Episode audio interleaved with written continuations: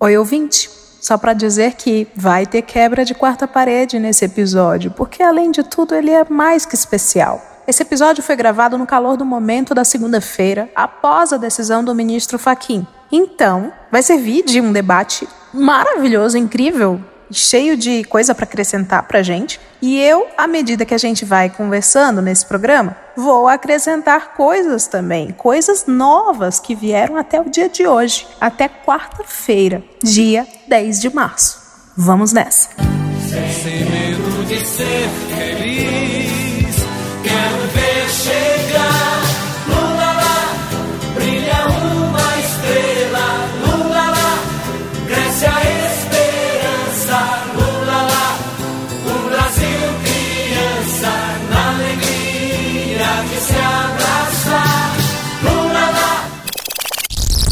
Deixando de seguir em 3, 2, 1. Agora ninguém faz mais podcast, agora são militantes.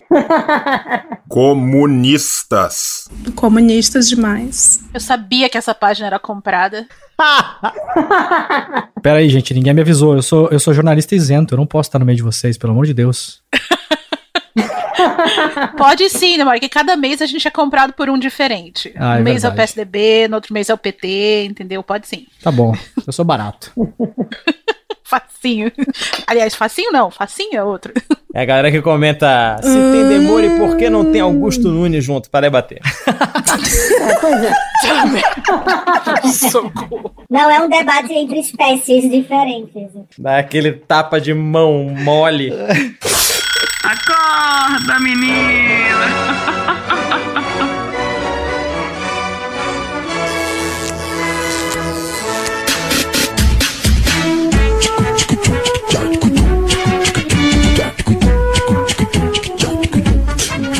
Olha, eu vou falar para vocês que eu passei meu dia hoje durante as reuniões no trabalho mandando mensagem para uma das minhas irmãs para ela me botar no grupo da família de volta, que eu já fui expulsa Olha, ou saí como, quatro vezes. como tieta. quatro vezes, camejo. Ela já me botou e eu uma vez eu gritei genocida, outra vez eu acho que é eu gritei genocida. É bom, é bom que as saídas são tranquilas, né? né? Na terceira vez foi quando o Lula foi solto da prisão que eu fui lá, Lula, Lula tá livre, porra, e saí. E aí eu queria muito que ela me botasse de volta hoje. E ela fica, não, vou botar porque depois eu é que fico aguentando, porque todo mundo me culpa, porque não sei o quê. Aí eu, não, eu juro, eu vou me comportar, eu juro que eu vou me comportar, eu juro que eu vou me comportar. Ela, por que, que você quer tanto entrar no grupo? Aí dali a dois minutos, ela, acabei de ler as notícias. Não vou te botar em grupo nenhum, não vou. Fecha o WhatsApp, abre o UOL, G1, é. A folha. Maravilhoso. Tentei subornar e tudo, mas ainda não deu. É sobre isso, cancelar e gerar ódio. Faltou duas pessoas aqui cancelarem, inclusive, esse podcast. Faltou tesoureiro, faltou Jair, me arrependi. A Sou... minha presença já cancela o podcast. Então... a gente não tem motivo nenhum para comemorar, gente. Mas a gente tá comemorando. Não é comemoração, é rememoração. Leila, desculpa até uma. Vou pedir uma parte aqui. Eu quero aproveitar esse momento do deboche. Eu quero mandar um abraço para o grande piloto automobilismo brasileiro, que eu não posso citar o nome, que me expulsou do grupo no dia da. No dia do primeiro. No dia do segundo turno, no dia do resultado das eleições de 2018. Ele me, me expulsou do grupo depois que ele mandou um meme, um cara milionário, tá? Porque se ele é piloto, ninguém tem uma história de superação sendo piloto, né? O cara é piloto, ele já.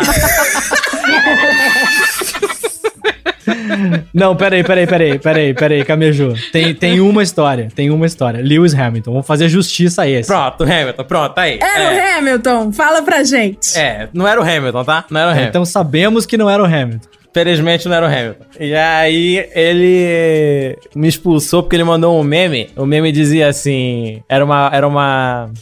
Agora, dizia assim: agora essa aqui que vai ser a Bolsa Família. E era uma caixa de ferramentas. E esse foi como ele comemorou o resultado lacrou. da eleição. Lacrou, não, lacrou. E aí, isso, isso vindo numa pessoa normal já é escroto. Vindo num milionário é muito escroto ainda. Muito mais escroto, muito mais escroto. E aí, na época, eu respondi: calma, fera, segura a emoção aí, porque segundo o teu presidente aí, essas urnas são tudo fraudadas. Aí ele ficou puto e me expulsou do grupo. E eu queria mandar nesse momento um grande abraço pra esse amigo aí, ver como é que ele deve estar tá se sentindo aí, que eu só imagino. A minha pergunta é qual grupo? Cara, esse é um grupo muito errado que eu entrei, cara. Você não ganha negócio de conversar, porque você que não é pra me queimar, não, entendeu? Não pode falar o nome do grupo, não, porque o nome do grupo da Suzana Vieira era fantástico.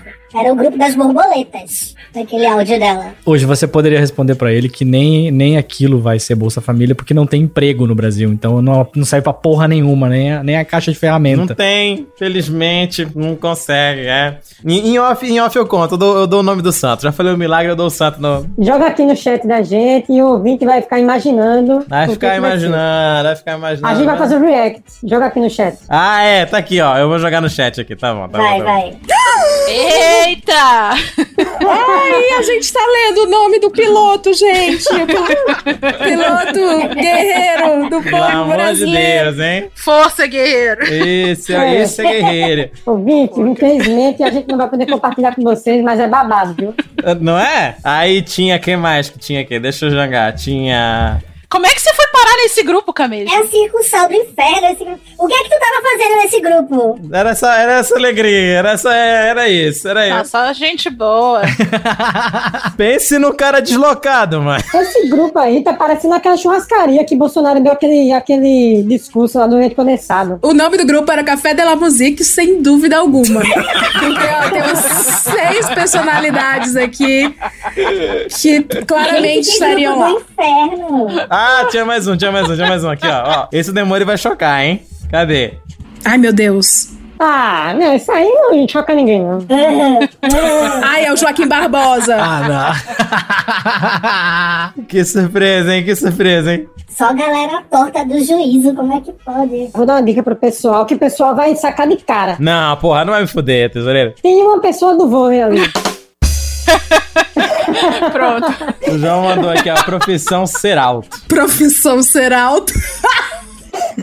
Basicamente isso. Eu, eu- eu posso falar porque eu tenho lugar de fala aqui, né? Então. É isso, é isso. É isso aí. E não é body shame, é body proud. Mas, ô Cameja, o que é que você fazia nesse grupo? Não, esse grupo era composto por todas as pessoas que tinham o mesmo advogado representando elas em processos E diferentes. tinha, e ele estava no grupo. Acertei? Minha Nossa Senhora! Aê! Porra! Vitor, é aquele advogado lá? É, Era, era aquele. Não, não, eu não sei, não sei, mas é um advogado. Cara, o advogado ele tinha muita cara de. Sabe aqueles caras que tem aquele perfume que é tipo uma barrinha de ouro? É, uma milha. One Million, é, era muita cara de quem usava isso. Cara, esse grupo foi porque eu tinha um amigo em comum e eu sempre, por memória afetiva, sempre gostei muito de automobilismo, sempre por causa do meu pai. Quando era criança, eu tive a corrida do Senna junto e tal, e criei esse, esse romantismo na minha cabeça. E aí esse amigo meu falou assim: Ó, eu tô correndo de kart com uma galera, a gente tá se reunindo pra, pra correr toda vez. E aí eu falei, porra, que legal, vamos lá. E aí, cola, cara, pense num cara deslocado, velho. E aí eu chegava, a galera chegando de BMW, Mercedes, e aí eu tinha um Celta, né, cara? Aí um dia eu cheguei na, cheguei na Granja Viana, Aí eu cheguei na. E aí era engraçado, porque como eles, todos eram muito ricos, assim, todos são muito ricos. E eles se sentem um pouco mal quando alguém fazia uma piada falando do quanto de dinheiro eles têm. E eles ficavam meio sentidos, assim, sabe? E aí eu- uma vez eu entrei, cheguei com o meu, meu Celtinha lá, e aí eu cheguei num cara lá, desses famosos aqui que eu citei, e falei, pô, fulano, tu sabe se eu posso estacionar aqui? Aí ele falou, cara, pode, isso aqui é uma vaga. Aí eu falei, não, mas eu não sei se eu posso entrar de Celta aqui dentro.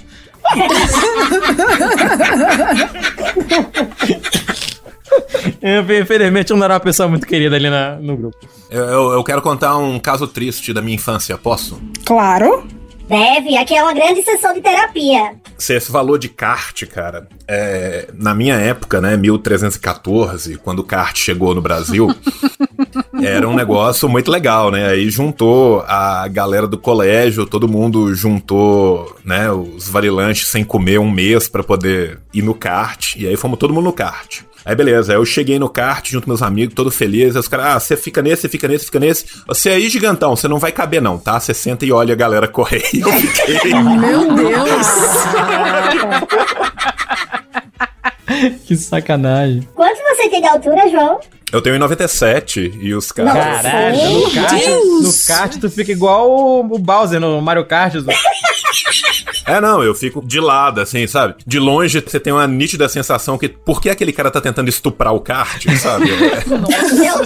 É, é tipo aquele vídeo do cara que comprou a Mercedes conversível, vocês viram esse vídeo? Que agora ele tem que andar, ele não conseguiu devolver a Mercedes, agora ele anda de capacete. Nossa. Não, imagina o João de kart, qualquer kart que vier perto, ele empurra só, né? Não chega perto, não, empurra assim, braço dele dois metros. Não, eu, eu solto o casco, né? Igual. Jovens que ouvem esse podcast, isso são referências a um jogo clássico chamado Mario Kart. Menino, sai no Nintendo Switch agora, ele já, já sabe o que é. Saindo no iPod e no Android. Cara, tem no Switch agora e é enlouquecedor. A geração Monarch já pegou aí. Pô, tu quer ver um adulto perder, perder completamente a calma e jogar esse jogo do Switch. Fica enlouquecido. eu fui passar fim de ano agora na casa do meu irmão que ele tinha, porra, perdendo toda a minha compostura. Eu careca, já calvo, não posso mais dar esses ataques de, de criança. Essa porra rouba, meu controle não funciona. Ah, mas eu acho que todo mundo tem um jogo da vida que quando joga sai xingando todo mundo, né? O meu é Mortal Kombat. Eu solto cada palavrão aqui que nossa. Porra, Deus o livre. Informação que chega agora no CNN 360. Leandro, daqui a pouquinho você volta então para trazer mais detalhes, mas a informação que acaba de chegar para a gente aqui é que o ministro Edson Fachin anulou todas as condenações do ex-presidente Lula. Ah, sim, sim, verdade. A gente está aqui para falar. Do que? Eu vou falar numa respiração só. O Faquinha anulou a condena as condenações do Lula. Pronto, falei. Vamos, vamos bater uma salva de palmas aqui para o nosso jornalista Leandro Demore. Por quê? Aquelas. Amada. Por quê? Olha, Helena, por quê? O caso tem relação com a chamada Vaza Jato. As que já foram divulgadas pela Vaza Jato, aquele escândalo da Vaza Jato. Vaza Jato. Ok, vamos falar de Vaza Jato. Eu amo você, Demore, tudo pão. Vamos lá. Ê! Meu Deus, Leila, você já tá mais bêbada que eu já. Gente, desculpa, eu bebi. Inclusive, eu já quero deixar muito claro aqui, aproveitar que o Demônio tá na sala, eu vou dizer que se vazar algum nome desse chat que eu falei aqui, essas provas foram obtidas de maneira ilegal, tá? Então eu refuto completamente a... Eu já printei aqui. Eu, eu posso ser o cara chato? Sim. Pode. Alguém vai comemorar hoje no Brasil mais do que o Moro? A gente não pode sorrir, tá vendo aquela fanfic que na Coreia do Norte tem um dia que é proibido de não rir? Aqui no Brasil tá se transformando em verdade, porque a gente começa a sorrir aqui um pouquinho, vem os fatos e tira o sorriso da tua cara, assim não pode. A gente, deu- a gente bateu, foi uma palma meia bomba pro Leandro, já começou. Mais o Moro. Não, mas aí Reginaldo vai colocar uma bacana aí na edição.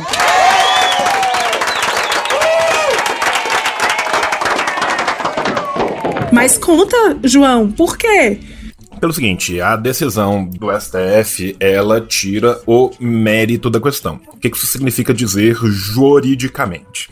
Isso significa dizer que qualquer tentativa agora de questionar o que o Moro fez nos processos está bastante juridicamente enfraquecida. Então, em última instância, quem é o grande vencedor disso é o nosso querido Pato Sem Boca do, do Paraná. Oh, é a Hello Kitty. Porque tem aquele filme Homem Sem Sombra, a biografia do Moro vai ser o Homem Sem Lábio, né? Ele realmente... Porque, assim, isso era uma tese que já vinha sendo aventada desde o começo, que agora com essa decisão do, do STF, a verdade é que tempo para o nosso querido Estado Democrático de Direito, que não é nem democrático nem direito, recondenar o Lula em 37 instâncias diferentes daqui até lá, no momento que for preciso, tem de sobra. Em compensação, condenar o Moro agora com essa decisão do STF tornou-se bastante difícil.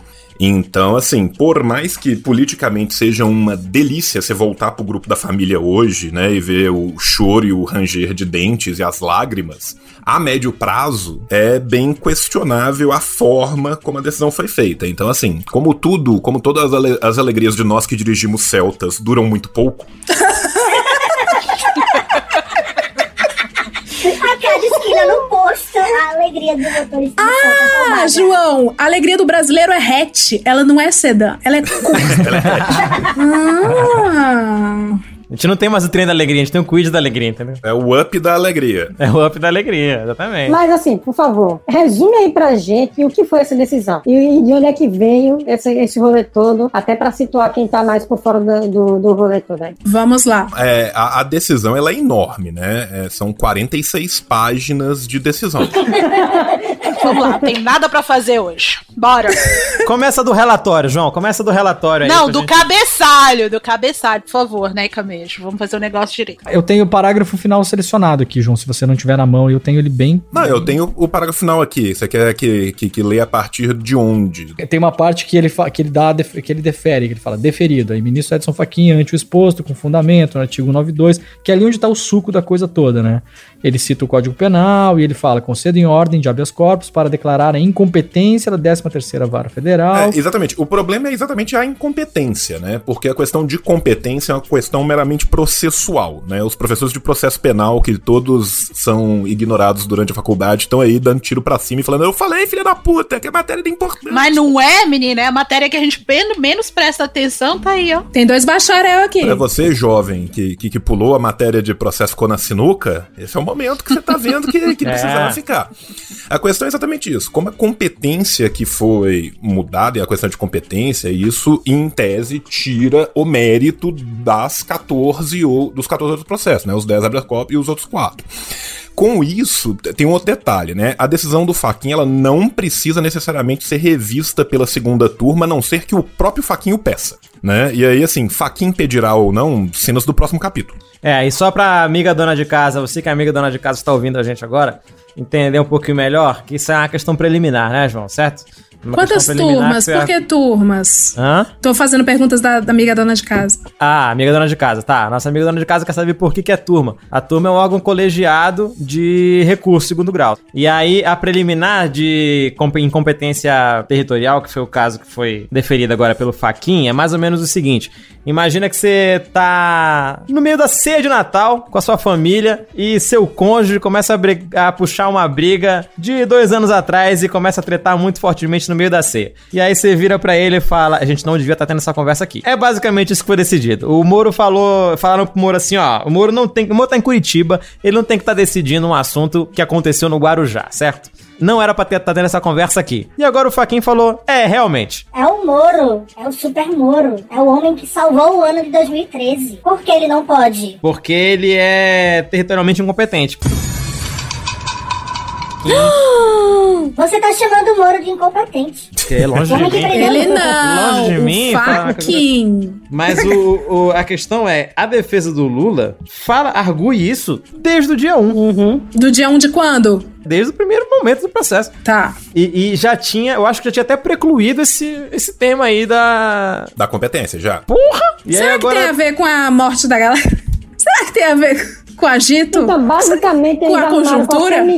pra anular o- a sentença. É isso. Nossa, isso daí foi um chapelão que ele meteu pra salvar Serginho. É muito mais sobre Sérgio. Não, e, e, inclusive ele falou que não havia entendimento majoritário que pudesse levar a uma decisão sobre a questão de competência até ontem. Ah, tá. E por que é que isso, preju- isso auxilia e por que é que isso é bom pra Sérgio Moro? Porque vai. Ele vai desviar o foco do Moro completamente. Porque agora o processo vai pra um juiz competente, que se não me engano é Distrito Federal?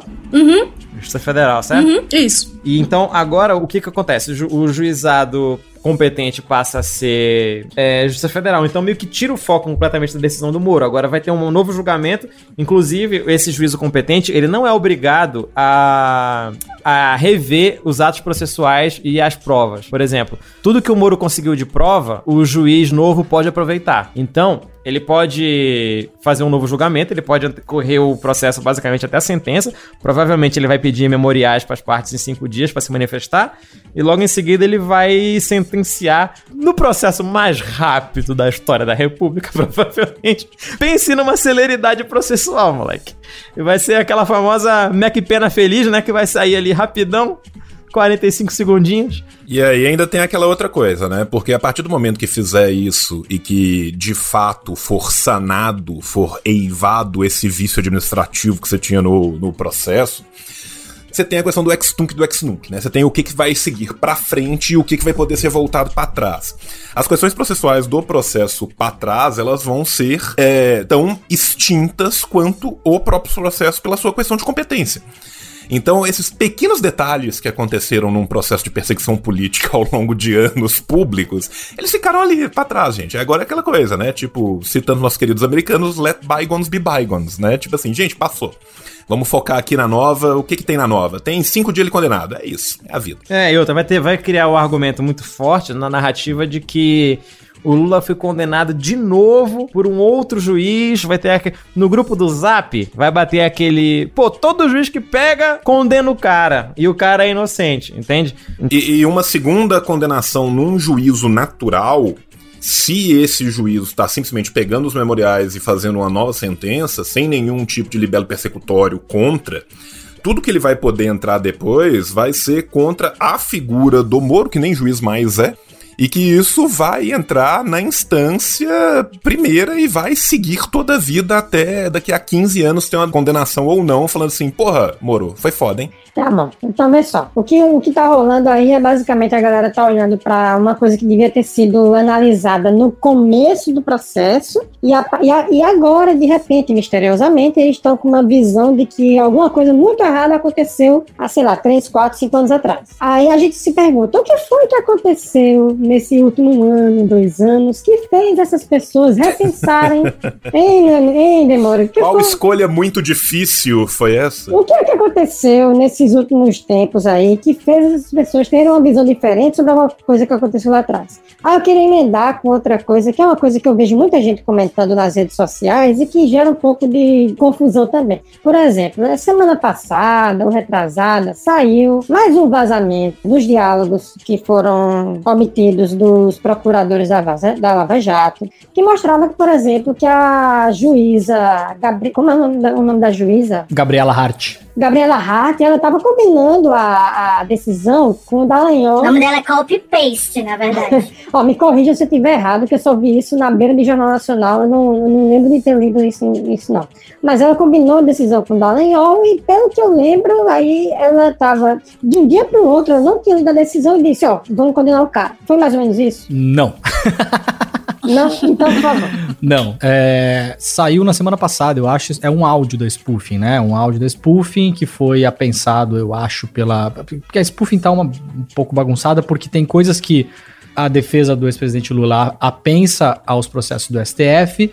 E aí isso se torna público, né? Perde o sigilo, e aí a imprensa uh, faz reportagem sobre isso. E tem outras coisas que têm aparecido misteriosamente na imprensa que que, as, que, enfim, os repórteres não dizem de onde aquilo apareceu, né? A gente pode imaginar de onde apareceu, mas enfim, eu vou me abstenho, não se cita fonte. Me abstenho, me abstenho a comentar tá. de onde essas coisas estão vazando, mas estão vazando, né? Por óbvio, vocês tá, podem imaginar de onde é. rapidinho, Demoro, antes de você continuar, que é o seguinte, a gente tá vendo alguns trechos bem delicados dos diálogos dos procuradores que têm saído recentemente, que são provenientes da spoofing e que não estavam no acervo de vocês. Isso. É isso? Esse áudio é um deles, né? Explica, explica qual a diferença, para quem não sabe, qual a diferença entre o acervo de vocês e o acervo que foi a, que, da, da Spoof. Tá, vou explicar a diferença e vou, não vou perder o fio, tá? Vou só terminar o que você falou aqui. Esse áudio que passou, saiu na semana passada mostra o Dallagnol conversando com os colegas num grupo do Telegram, um grupo, sei lá, não sei nem se divulgaram o nome do grupo ou não, e dizendo que tinha conversado com a juíza, que parece que ela tinha uma pilha de processos né, em cima da mesa e tal, e ela falando para ele: ah, tá vendo o que, que é isso aqui? Isso aqui é o processo do sítio. E aí, segundo Dallagnol, ela fala para ele: eu vou sentenciar. Eu vou sentenciar não quer dizer eu vou condenar. São coisas diferentes, né? Então teve um ruído nisso aí, porque, repito, essas coisas da spoof estão sendo jogadas meio assim no calor, sem muita, enfim, sem muito cuidado, eu acho, na minha opinião, não tá Sem o padrão intercept de qualidade. É, não é isso. Eu acho que tá tendo sem, eu acho que tem matérias muito boas do Jamil Chad no UOL, tem gente fazendo report, tem gente fazendo jornalismo e tem gente simplesmente publicando pedaços de print. Eu acho que são, são coisas de natureza diferentes, na minha opinião. Publicar pedaço de print bagunça a a coisa toda. E, e às vezes, como aconteceu bem no começo das primeiras coisas da spoofing, publica pedaços ali que tinha um pedaço dizendo que os caras estavam dividindo o dinheiro, não sei o quê.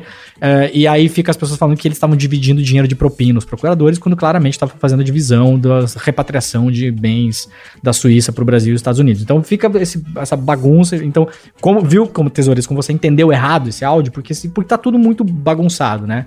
E então, voltando para. Não vou perder o fio da sua pergunta, mas eu quero só retomar um pouco o que a gente estava falando antes. Eu acho que tem algumas coisas que é importante a gente dar, prestar atenção no que está acontecendo, e o João já deu um mapa, assim. Primeira coisa, o que, que o Faquin fez agora?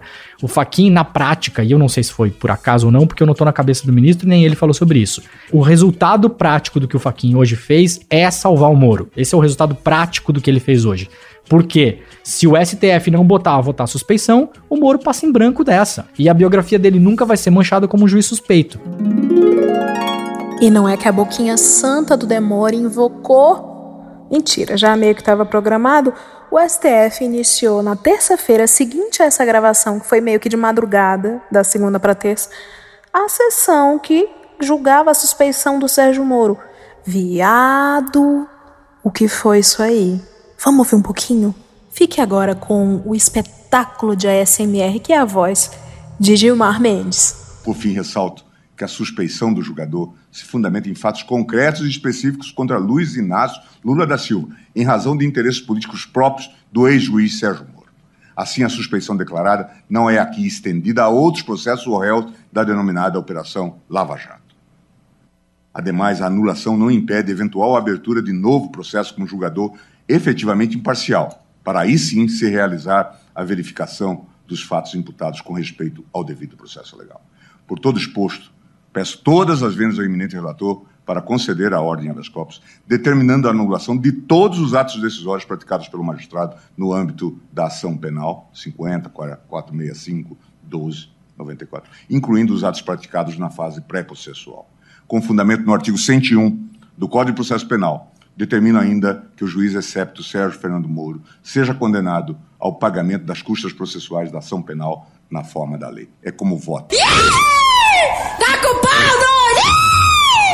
Mesmo que o Lula agora, como, como vocês bem explicaram no começo, o Camejo também explicou, mesmo que o Lula agora não é, nesse momento, ele não é mais réu né? Os, foram anulados, inclusive, foi anulado, inclusive, o recebimento de denúncia, né? Então, e o, e o Faquin deixou em aberto para o juiz titular que vai assumir isso em Brasília, se o juiz quer ou não assumir o, os atos uh, preparatórios, né? Pode não querer e pode voltar lá na instrução.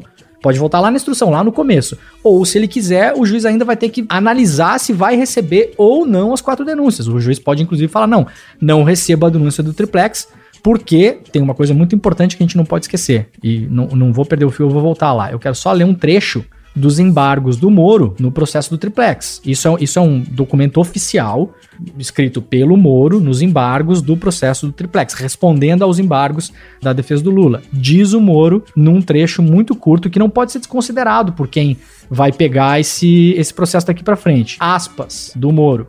Este juízo, o Moro está se referindo a ele próprio, jamais afirmou, na sentença ou em lugar algum, que os valores obtidos pela construtora OAS nos contratos com a Petrobras foram usados para pagamento da vantagem indevida ao ex-presidente.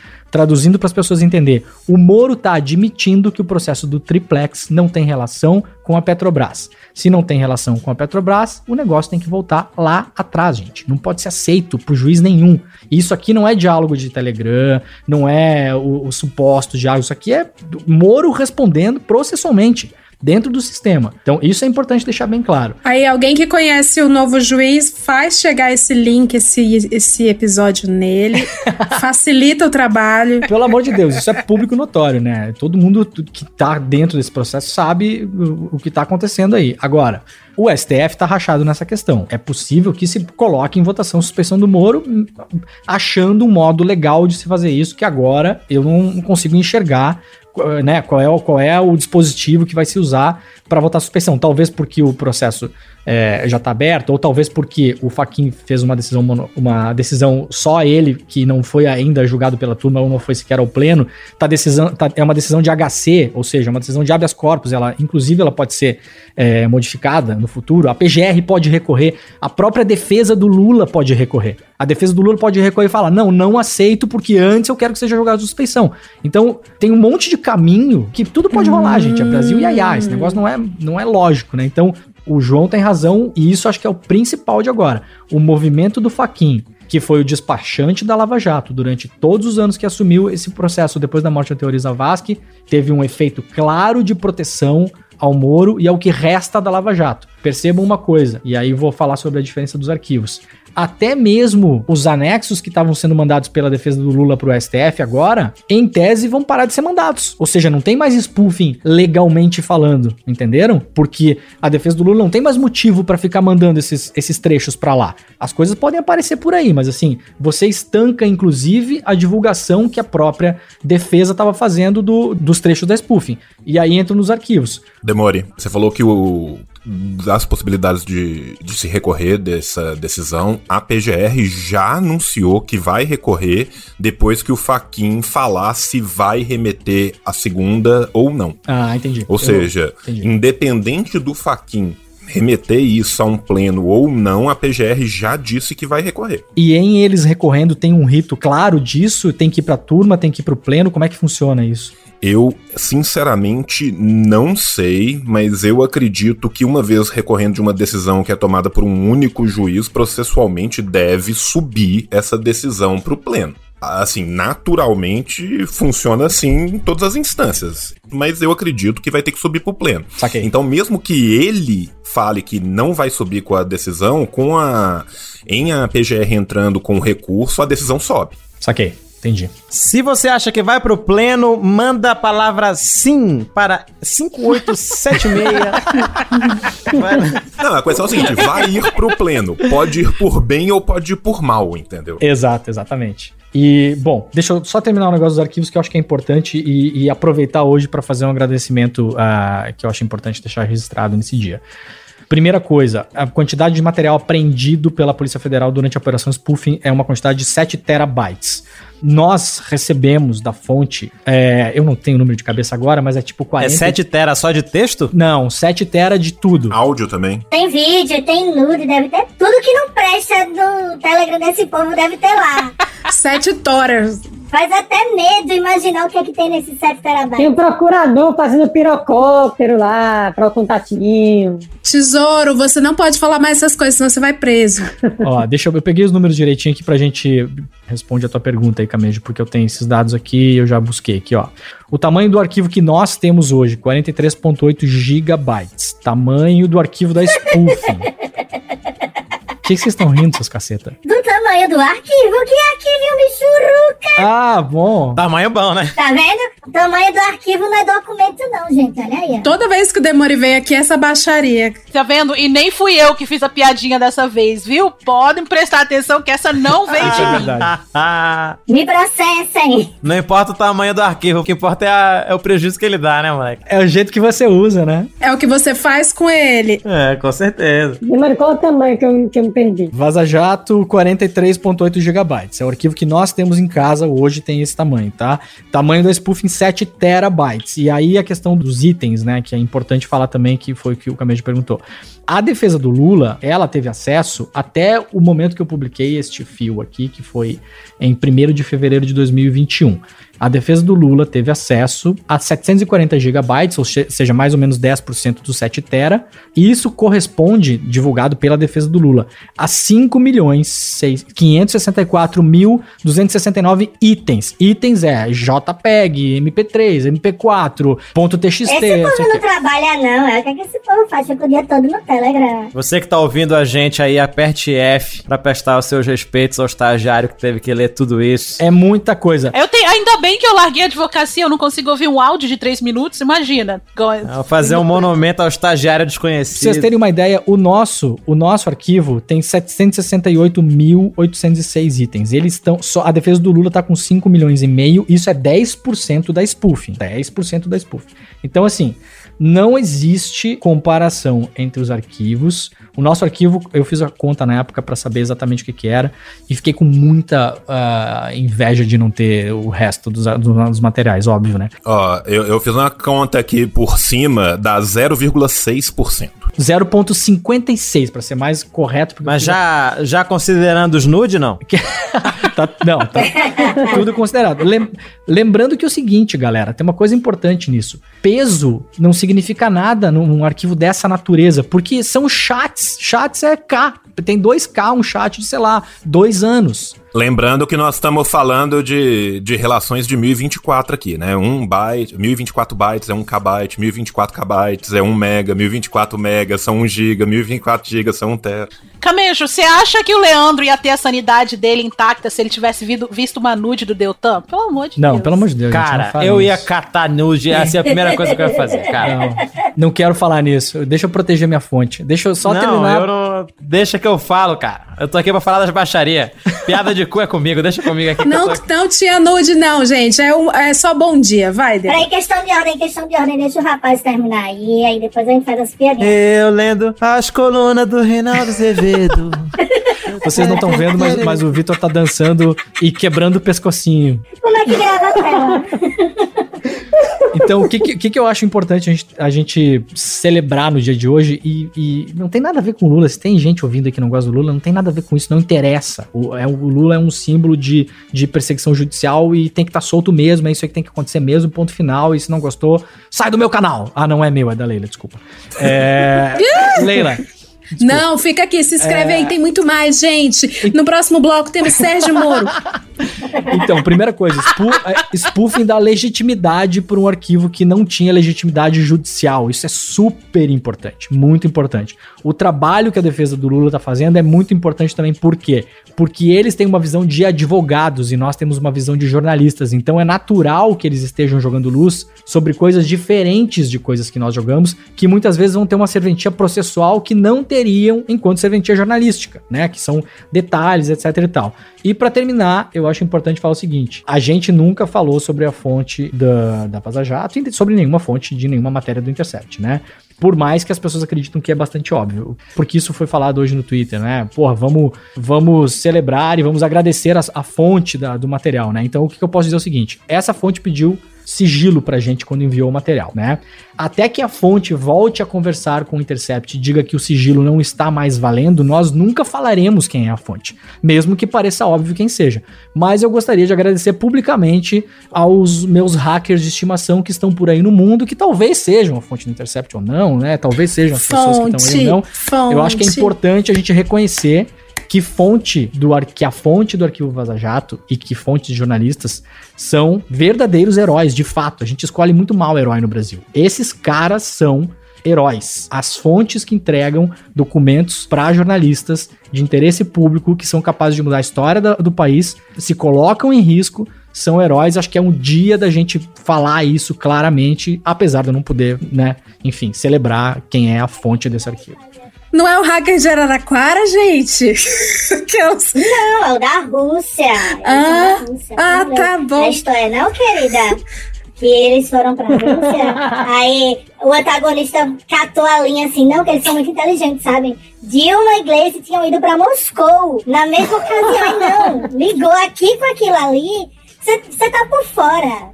Sonhei que o Glenn estava em Moscou. Ei, rapaz. Ei, o irmão dele aqui. Sabe o que, que eu queria ouvir do Camejo do, e do João? Que são coisas que eu acho que tem um desdobramento bem óbvio pra 22. Posso fazer uma pergunta? Pegando. Lógico! Tá. Lógico, eu tô bêbada aqui. Não, por, Trabalha pra mim. É porque eles. Pegando o vice de jornalista, porque eles têm muito mais capacidade de, de falar sobre isso e analisar isso do que eu e do que vocês todos aí também, tá? Então eu vou perguntar só pra eles dois. Tem o papo de que isso fortalece o Bolsonaro porque tudo que o Bolsonaro quer é, o Lula concorrer com ele, porque o Bolsonaro, é, é, se ele concorrer com outros, é ruim para ele. Então, pro Bolsonaro é bom concorrer contra o Lula porque alimenta o antipetismo. Vocês concordam? Eu, eu acho essa visão meio, meio idiota, porque primeiro não é mais 2018. E segundo que eu não consigo imaginar alguém que vai concorrer à reeleição querendo concorrer com o candidato mais forte do páreo, com o maior partido de oposição que tem mais voto orgânico no país. Então, Eu não sei se vocês já pensaram sobre isso, se vocês concordam com essa visão. Eu acho ela meio descolada da realidade, assim, sabe? Cara, eu vou te falar, é de que seria bom pro Bolsonaro pegar o Lula, mas por outras razões. Mas eu, eu, acho que o Bolsonaro, apesar de todas as cagadas que ele tá fazendo, ele tem uma base muito sólida, radicalizada já, no sentido, principalmente no, no, no diálogo dele com as igrejas evangélicas, entende? Então pode ver que ele dificilmente flutua abaixo dos 30% ali, sempre gira em torno daquilo. Eu acho que isso, seja quem for, já coloca ele num segundo turno ali. E aí vai o trabalho do antipetismo ali, de uma base desorganizada de esquerda que eu acho que pode atrapalhar, mas aí o João pode confirmar. Então, por partes, né? É, eu acho que as eleições municipais são algo a ser analisado nesse paradigma de Bolsonaro para 2022. Por quê? Todo mundo vai lembrar aqui da live que Jair Messias Bolsonaro fez pouco antes da eleição, tentando emplacar diversos candidatos, para além disso, os disparos massivos que aconteceram no WhatsApp também tentando emplacar esses mesmos candidatos. Salvo raríssimas exceções, e todas essas exceções foram para a vereância, que é aonde de fato um número pequeno de votos é o bastante para destacar alguém, caso de Belo Horizonte é muito emblemático disso, aonde o candidato do Bolsonaro a prefeito, que era o Bruno Engler, que não aparecia praticamente nas pesquisas, teve 10%, mas ele emplacou o candidato mais votado para vereador. O que isso significa? Isso significa que as mesmas pessoas que votaram os 28 mil no candidato vereador foram um pouco a mais do que esses que votaram no candidato a prefeito. Isso nos mostra que, por mais radicalizada e fiel que seja a base, houve uma desidratação violentíssima dessa base. Uhum. Se a gente compara isso com 2018, onde Ibanês, Wilson Witzel, Romeu Zema cresceram ex nihilo em uma semana, uhum. e a gente teve eleições gigantescas que precisam de números vultosos de votos para senador, por exemplo, sendo mudadas em porcentagem de 15 a 20% no decorrer de três dias, já mostra uma primeira desidratação muito grande. Segundo, saiu há muito pouco tempo atrás uma pesquisa que ela é muito simbólica, não pela votação que é dada a favor, mas da rejeição que é dada contra. Que de... eu acho que decide mais ainda, né? Decide rejeição mais. decide mais. E o nível de rejeição atual, né? É óbvio que, gente, nós estamos em 2021. Daqui até 2022 não tem um ano, não. Tem um milênio para se passar em política no Brasil. Hoje, a rejeição do Bolsonaro torna ele inelegível. A verdade é essa. Nunca houve nenhum candidato com o nível de rejeição que ele teve que já ganhou. Isso não significa não ir para um segundo turno. Uhum. Isso significa ganhar uma eleição. Então, num presente momento, a rejeição de Jair Bolsonaro era essa rejeição gigantesca antes da veiculação da possibilidade do Lula concorrer. É óbvio que o simples fato de se veicular o nome do Lula reidrata parte da base do, do Bolsonaro, que é aquele povo, né? Assim, se temos hoje um maravilhoso tweet da discussão de uma pessoa anônima com Vera Magalhães falando, né? Que a pessoa falando assim: ah, eu estou disposta a votar em qualquer um, desde que não seja do. E aí ela lista todos os partidos, menos o Partido da Mulher Brasileira, hum. para derrotar Bolsonaro. e Vera Magalhães só fala: olha. Tá? Pessoa anônima, mais ou menos. Né? Mais ou menos é só porque eu não. Sim, não, não é anônima. Eu não quero dar. Ela sim, era sim. uma das mais. Não quero dar projeção à figura. E aí tem a resposta, né, dizendo, olha, você vai acabar tomando uma decisão muito difícil, né? Você vai acabar elegendo Jair Messias Bolsonaro. Qual que é o ponto aqui? O ponto aqui é que, um, até que ponto vai ser de fato interessante uma campanha eleitoral em relação contra o Lula? Porque é muito diferente uma campanha contra um dos cones do Lula e uma campanha contra o Lula, né? Tanto que o simples fato de, enquanto o Lula ainda era um nome aventável no primeiro turno de 2018, ele continuava na frente mesmo com todo mundo sabendo que a qualquer momento seria preso.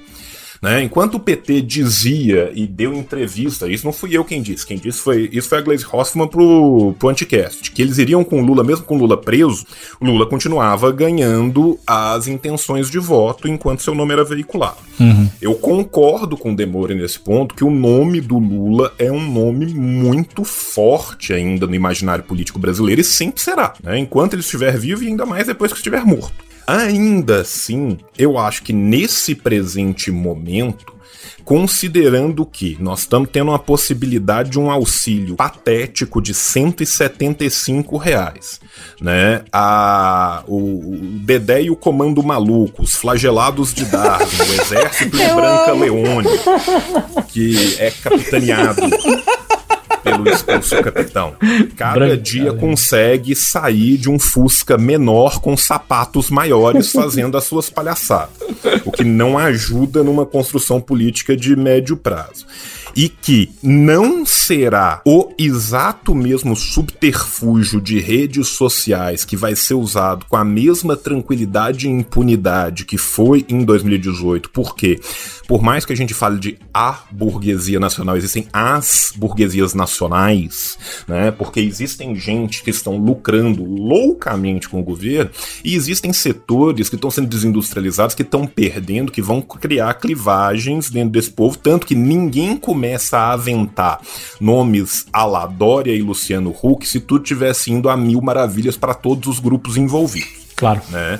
Então, isso a gente tem que pensar o que vai sair deste samba do crioulo louco ao longo da, do próximo ano de, de corrida eleitoral, que a corrida eleitoral já está aberta. Inclusive, assim, a única coisa que o Bolsonaro faz é corrida eleitoral. Ele não governou sim, sim. nenhum dia sim. em momento nenhum. Ele só sempre está. A, a, ele só faz campanha. A campanha dele é sempre a próxima. E é muito doido isso, porque é um negócio que o Orlando Carleiros fala para mim muito acertadamente, só que aí mostra uma certa dicotomia que é o bolsonarismo, ele não tem planejamento de futuro, ele vive sempre no presente, né? Então ele fala muito do agora, o agora, o agora. Mas nesse caso, é o único cenário em que ele tem uma mínima projeção de futuro é o cenário eleitoral, né? É a única ocasião em que ele consegue pensar Sim, na porque a, a, única coisa que o mantém é a certeza de um futuro que será melhor, porque o presente nunca será e o passado não existe. Uhum.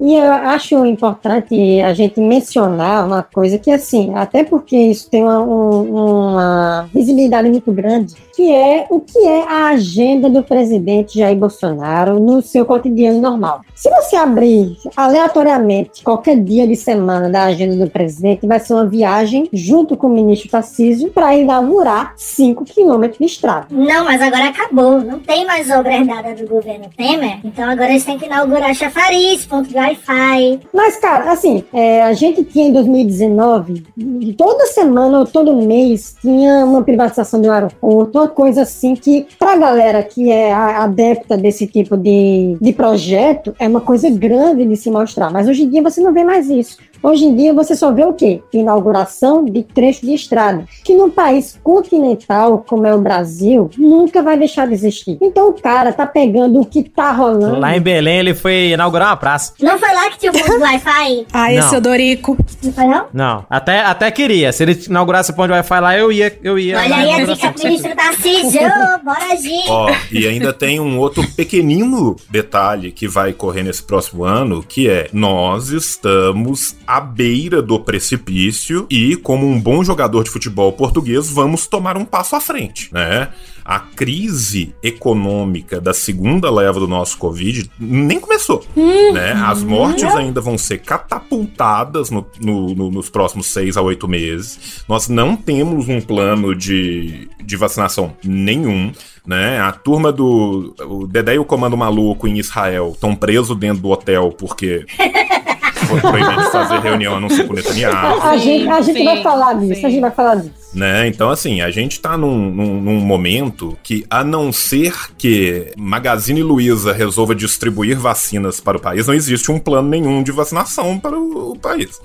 Mesmo se esse plano fosse feito amanhã de manhã, a implementação logística desse plano demoraria no mínimo um ano. Não, esquece. Contando que tivesse insumos, contando que tivesse as compras, contando que tivesse o material circulante necessário para veicular as vacinas. Não, João, revis, revisaram pela quarta vez hoje a quantidade de vacinas e revisaram para baixo pela quarta Só vez. diminui, é verdade. Só diminui. Mas aí você Cara, também. João, pelo que você falou também, que a gente tem visto, pelo menos a gente frequenta nas redes, né? Eu vou falar só das redes porque eu não tô no Brasil. E a gente que frequenta o Chernobyl, que a gente vê que os liberais que faziam oposição ao Bolsonaro até hoje, cedo, né? Fascista, genocida, vacina, Petrobras e tudo, bastou a ideia de um candidato de esquerda, ou mais especificamente o Lula, aparecer para que eles já falem: opa, genocida, porém, nem tanto. Porque aí a gente vê essa, rejeição que Bolsonaro teve até então, que eu acho que deve mudar esse cenário da rejeição. Essa rejeição era num cenário sem Lula, né? Era num cenário sem um candidato de uma figura forte de esquerda. Basta você ter uma figura forte de esquerda, e especialmente o Lula, que esse cenário, essa aprovação, entre aspas, do Bolsonaro, vai voltar ao que era no começo. Porque não eles sei se não vai voltar ao que largam. era no começo. Aí Eu que não tá. Eu também, eu acho que Você não. consegue ver alguma dessas facções que se descolou do Bolsonaro indo pro lado do Lula? Do lado Lula, não, mas como uma, entre aspas, terceira via tecnicista, com certeza. O, o engodo mais padrão do discurso liberal é exatamente a questão, entre aspas, técnica. É o famoso não sou político, sou gestor. É o famoso não sou político, né? Gente, vamos pensar assim: é, de tudo um pouco nós temos nesse, nesse quesito. Desde o Calil que se elegeu em Belo Horizonte, falando que não era político na sua sexta legenda, agora tá na sétima ou na oitava já, até o Dória, que nunca foi político na vida até hoje, né? E que se pauta por decisões puramente técnicas. Nós temos vários outros sabores na paleta, né, de, de paletas mexicanas do mercado, para poder falar que me serve melhor ou não. E a verdade é que o grande. A chantagem eleitoral do Bolsonaro não é o Bolsonaro. A chantagem eleitoral, a face eleitoral do Bolsonaro é o Guedes. Porque boa parte do mercado acreditava que Guedes seria capaz de dar resultados que ele se mostra cada vez mais incapaz totalmente de dá-los. Mas em 60 dias o Brasil vai decolar. Em 60 dias vai decolar. Só que a questão é o seguinte: nesses 60 dias que vai decolar, a gente viu nessa semana no Twitter até trend topic sobre o Meirelles. Ou seja, o mercado. O Gic. Era- O Gic. Chama o Meirelles, chama o Chama o Meirelles. Meirelles. O Gic. Meu amigo, eu vi tweet com saudade do Maluf, falando que se o Maluf tivesse no governo, ele já tinha vacinado todo mundo, tinha roubado 150% acima do preço. Era, é, a coisa tá nesse, nesse estado. Maluf já tinha, Maluf já tinha, já tinha construído ponte do lado de ponte, tinha feito ponte com empreiteira até lá na Europa já pra trazer de caminhão as vacinas já. Já. Vou dar meus 20 centavos de opinião, tá, João? Falando agora como Grande Brasil, voltando para a segunda via ainda. Antes da terceira, o termômetro lá do meu bairro e familiares eram pessoas extremamente lulistas, pois classe trabalhadora periférica e tudo mais.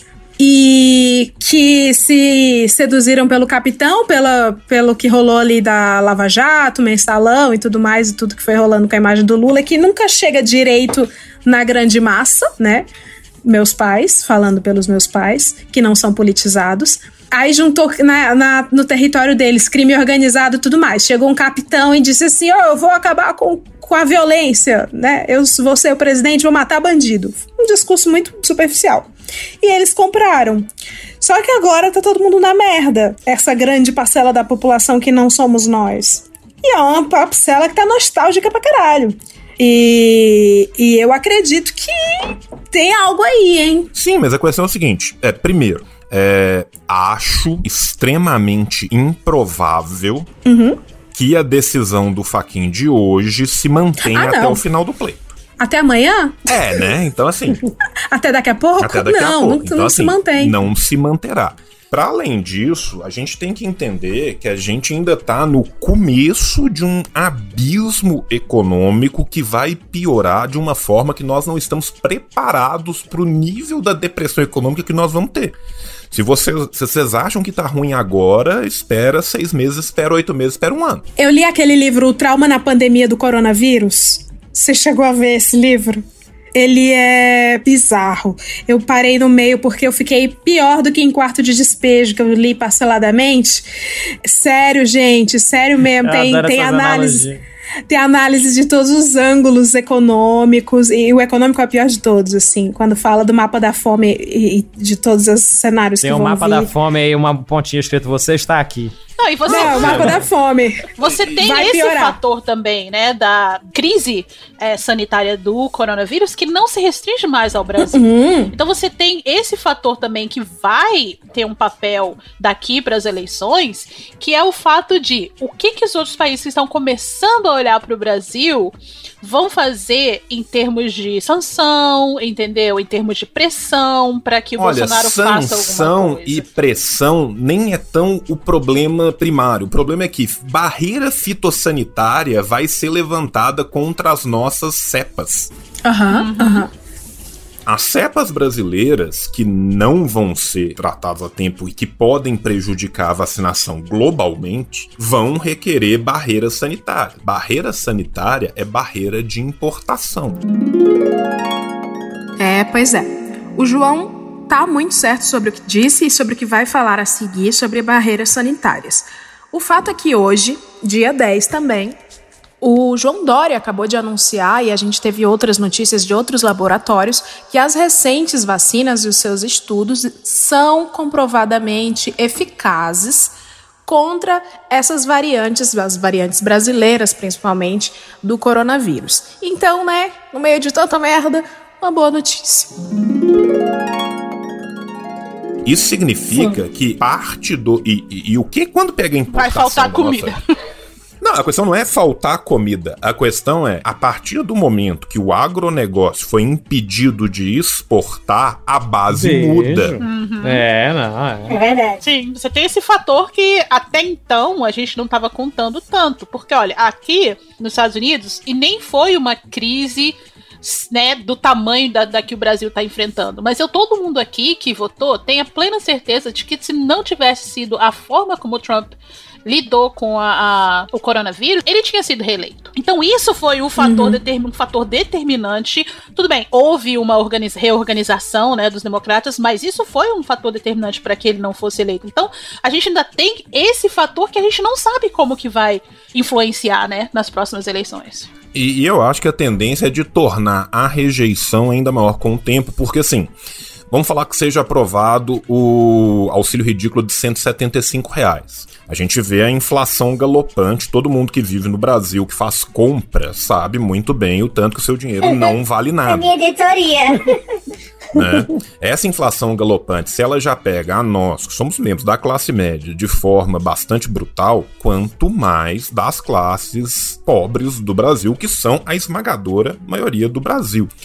Não existe discurso populista o bastante que brigue com a lata de arroz vazia. Vai chegar um momento que um vai brigar com o outro e um dos dois vai ganhar, né? A gente tem que pensar que, para além de toda a propaganda, foi-se eleito também na base de a gasolina vai ficar barato, o botijão de gás vai ficar barato, né? Então, assim, a gente tá vendo isso e uma crise que tem uma tendência de, com o tempo, ser majorada, né? Isso vai influenciar diversos fatores. Agora, eu não acho que. É, é aquela coisa, né? A gente tem que também entender, é, entender o que, que um padrão de comportamento leva a fazer. Né? O sujeito que age como um completo idiota durante 35 anos, a gente espera que durante 37 ele também agirá como um completo idiota. né? Então, assim, é uma pessoa que demonstra dia sim e dia também, um déficit cognitivo terrível que não permite compreender perguntas e tomar decisões mínimas, né, e que é assessorado por pessoas que são tão ruins quanto ou piores, a gente tem uma tendência a acreditar que não vai ser nessa segunda metade, na pior crise possível econômica, no meio de uma crise sanitária global que vai ter uma mudança qualitativa muito grande. Então, se a gente já viu muita merda até agora, à medida de que o desespero bata e, e as coisas piorem, as merdas vão aumentar e isso vai levar um discurso ser extremado. Mesmo porque ele não vai Esse voltar discurso... atrás agora, né? Não vai não, voltar. Não vai. E ao contrário, agora é all-in. Agora é all-in. Né? Ele já entrou all-in no, no Trump, perdeu feio. E agora ele tem que entrar all-in até, até a, a, tampa da borda. Não tem mais solução. E quanto mais ele fizer isso, mais ele desa, desidrata a base, mais recrudesce a base que ele já tem. É, se a gente for pensar historicamente, assim, contemporaneamente no mundo inteiro, são as bases dos partidos de tendência fascista, protofascista ou abertamente fascista ou fascistizante em todo o mundo né? Os Le Pen na, na França tem 20% em qualquer eleição. Não vai deixar de ter esses 20%. Agora, o que vai conseguir ser feito a partir desses 20% é outros 500. Eu acho que atualmente o cenário, a não ser que tenha uma mudança muito grande, ele tende a uma ruptura. Lembrando que quanto mais se mostra a fragilidade das instituições, menos as instituições servem para segurar qualquer coisa. E eu tô sendo real político total aqui no jogo político burguês, né? Então, assim, passou-se em muito tempo o tempo de institucionalmente se controlar algo, porque se abriu a perna institucionalmente desde o golpe, isso foi sendo cada vez mais escancarado para se tentar a implantação de um projeto neoliberal concentrador de renda. O que, que o projeto neoliberal concentrador de renda vai fazer? Vai concentrar renda. É só ver o quanto a pobreza aumenta e o quanto os mais ricos estão ficando mais ricos. Né? Se você pegar os milionários e bilionários do Brasil, a crise vem sendo maravilhosa para eles. Né? Enquanto alguns duzentos e tantos ficam de 263 mil ficam de mimimi, outros vendem caixões. Né? Então, assim, existem, existem setores da, da sociedade que estão lucrando vultosamente com isso. A questão é que, a partir do momento que a base da pirâmide vai ficando mais frouxa, a tendência é de ruptura institucional. Então, se chegar num ponto, por exemplo, na eleição, que veja que não existe uma possibilidade tamanha a rejeição, a tendência da gente ter uma pataquada a lá Trump Civil War, igual a gente teve, né? Que tipo assim, a guerra civil do Trump, que não foi encomendada, mas várias pessoas usavam camisas escrito Trump Civil War, que elas compraram antes, né? E, e assim, e vai ser aquele exército de flagelado de Darwin morrendo com tiro de, bo de, de bolinha linha estourando perto. Inclusive o vocalista do Acid Earth. E o vocalista do Acid Earth, é. Eu gostaria de aproveitar a interrupção aqui do amigo Camejo para destacar um... a matéria que Demore colocou aqui no chat. Vem, Demore, pra gente. Eu achei um mix, achei um mix muito engraçado. Rodrigo Maia, Ciro Gomes e Zeca Pagodinho assinam um manifesto que pede julgamento de Caralho, eu amei isso, cara. Já quero ver o Zeca, Zeca Besteira de Rocage. Seu grupo de WhatsApp era errado. Você tinha que estar nesse grupo de, de WhatsApp aí. Caralho. Essa é a frente Essa ampla. é a frente ampla que eu quero. Eu fui lá em Chernobyl e eles, é, nosso querido Rodrigo, estava comentando essa e falando: Isso é puro suco do Brasil. E é mesmo. e é. Você tem pela primeira vez, eu vou concordar ah, é mesmo? Imagina a cena: Zeca Pagodinho cantando, Rodrigo Maia vindo, descobri que te amo demais, caindo no choro. e o Ciro lá emocionado virando um copão de brama dando tapinha nas costas dele. Isso que é frente ampla, entendeu? Cara, Isso é projeto. Eu li no livro do Ciro, tá é, lá. Eu, eu, espero que nesse vídeo o, o Ciro tem que ter a decência de estar tá segurando uma baguete com né? uma roupa de parisiense enquanto ele canta isso. Sim. Rodrigo Maia tem muita cara daquele cara que no samba, ser da tarde, já lá dentro, o samba rolando, já todo mundo já meio cansado, ele levanta com um copo americano e fica assim, ó. Exato, dançando. Helena de Lima cantando. A estrada dessa vida está difícil sem você. Ele chorando. Chora, é, eu ia falar isso. Ele tem cara que chora, ele tem cara que chora. Quando vem aqueles antigão assim. Esse é lindo, esse é lindo. Galera começa a cantar Alvorada lá no morro. O Rodrigo levanta chorando. Daquele que chega em Haddad, bêbado, e diz: Eu te considero pra caramba. Pois é isso, gente. Eu não quero saber de papo de frente ampla se não for essa daí. Deixa eu somar umas coisas no que o João falou aí que eu acho que é legal para complementar o papo, que é o seguinte: tem um tem uma coisa que a gente tá esquecendo. É, a diferença de 2018 foi 10 milhões de votos, né? Se a gente imaginar que Bolsonaro não faz 57 e que o Lula faz mais que o Haddad, já tem uma diferença bem menor aí. Então a gente já tem que começar olhando para número, porque 2022 não é 18. Que, que, qual que é a diferença óbvia no meio disso tudo? Tem uma gestão assassina da pandemia, que eu acho que é uma coisa importante, as pessoas não vão esquecer. Tem 10 milhões de contaminados no recuperados no Brasil, né? Esses 10 milhões a gente tende a olhar como pessoas que passaram de boas pela coisa e não é assim. Tem gente que se fudeu nesta porcaria de Covid, saiu com o pulmão comprometido, tem, tem tá rolando uh, sequela neurológica, Fora as pessoas que perderam parente, perderam pai, perderam mãe. Tem um contingente de votos da saúde aí que o Bolsonaro vai se fuder. Ele vai conseguir enganar uma parte dessa galera, dizendo que é culpa dos governadores, mas eu até acredito que não é nem a maioria, tá? Acho que tem, tem uma pandemia na frente.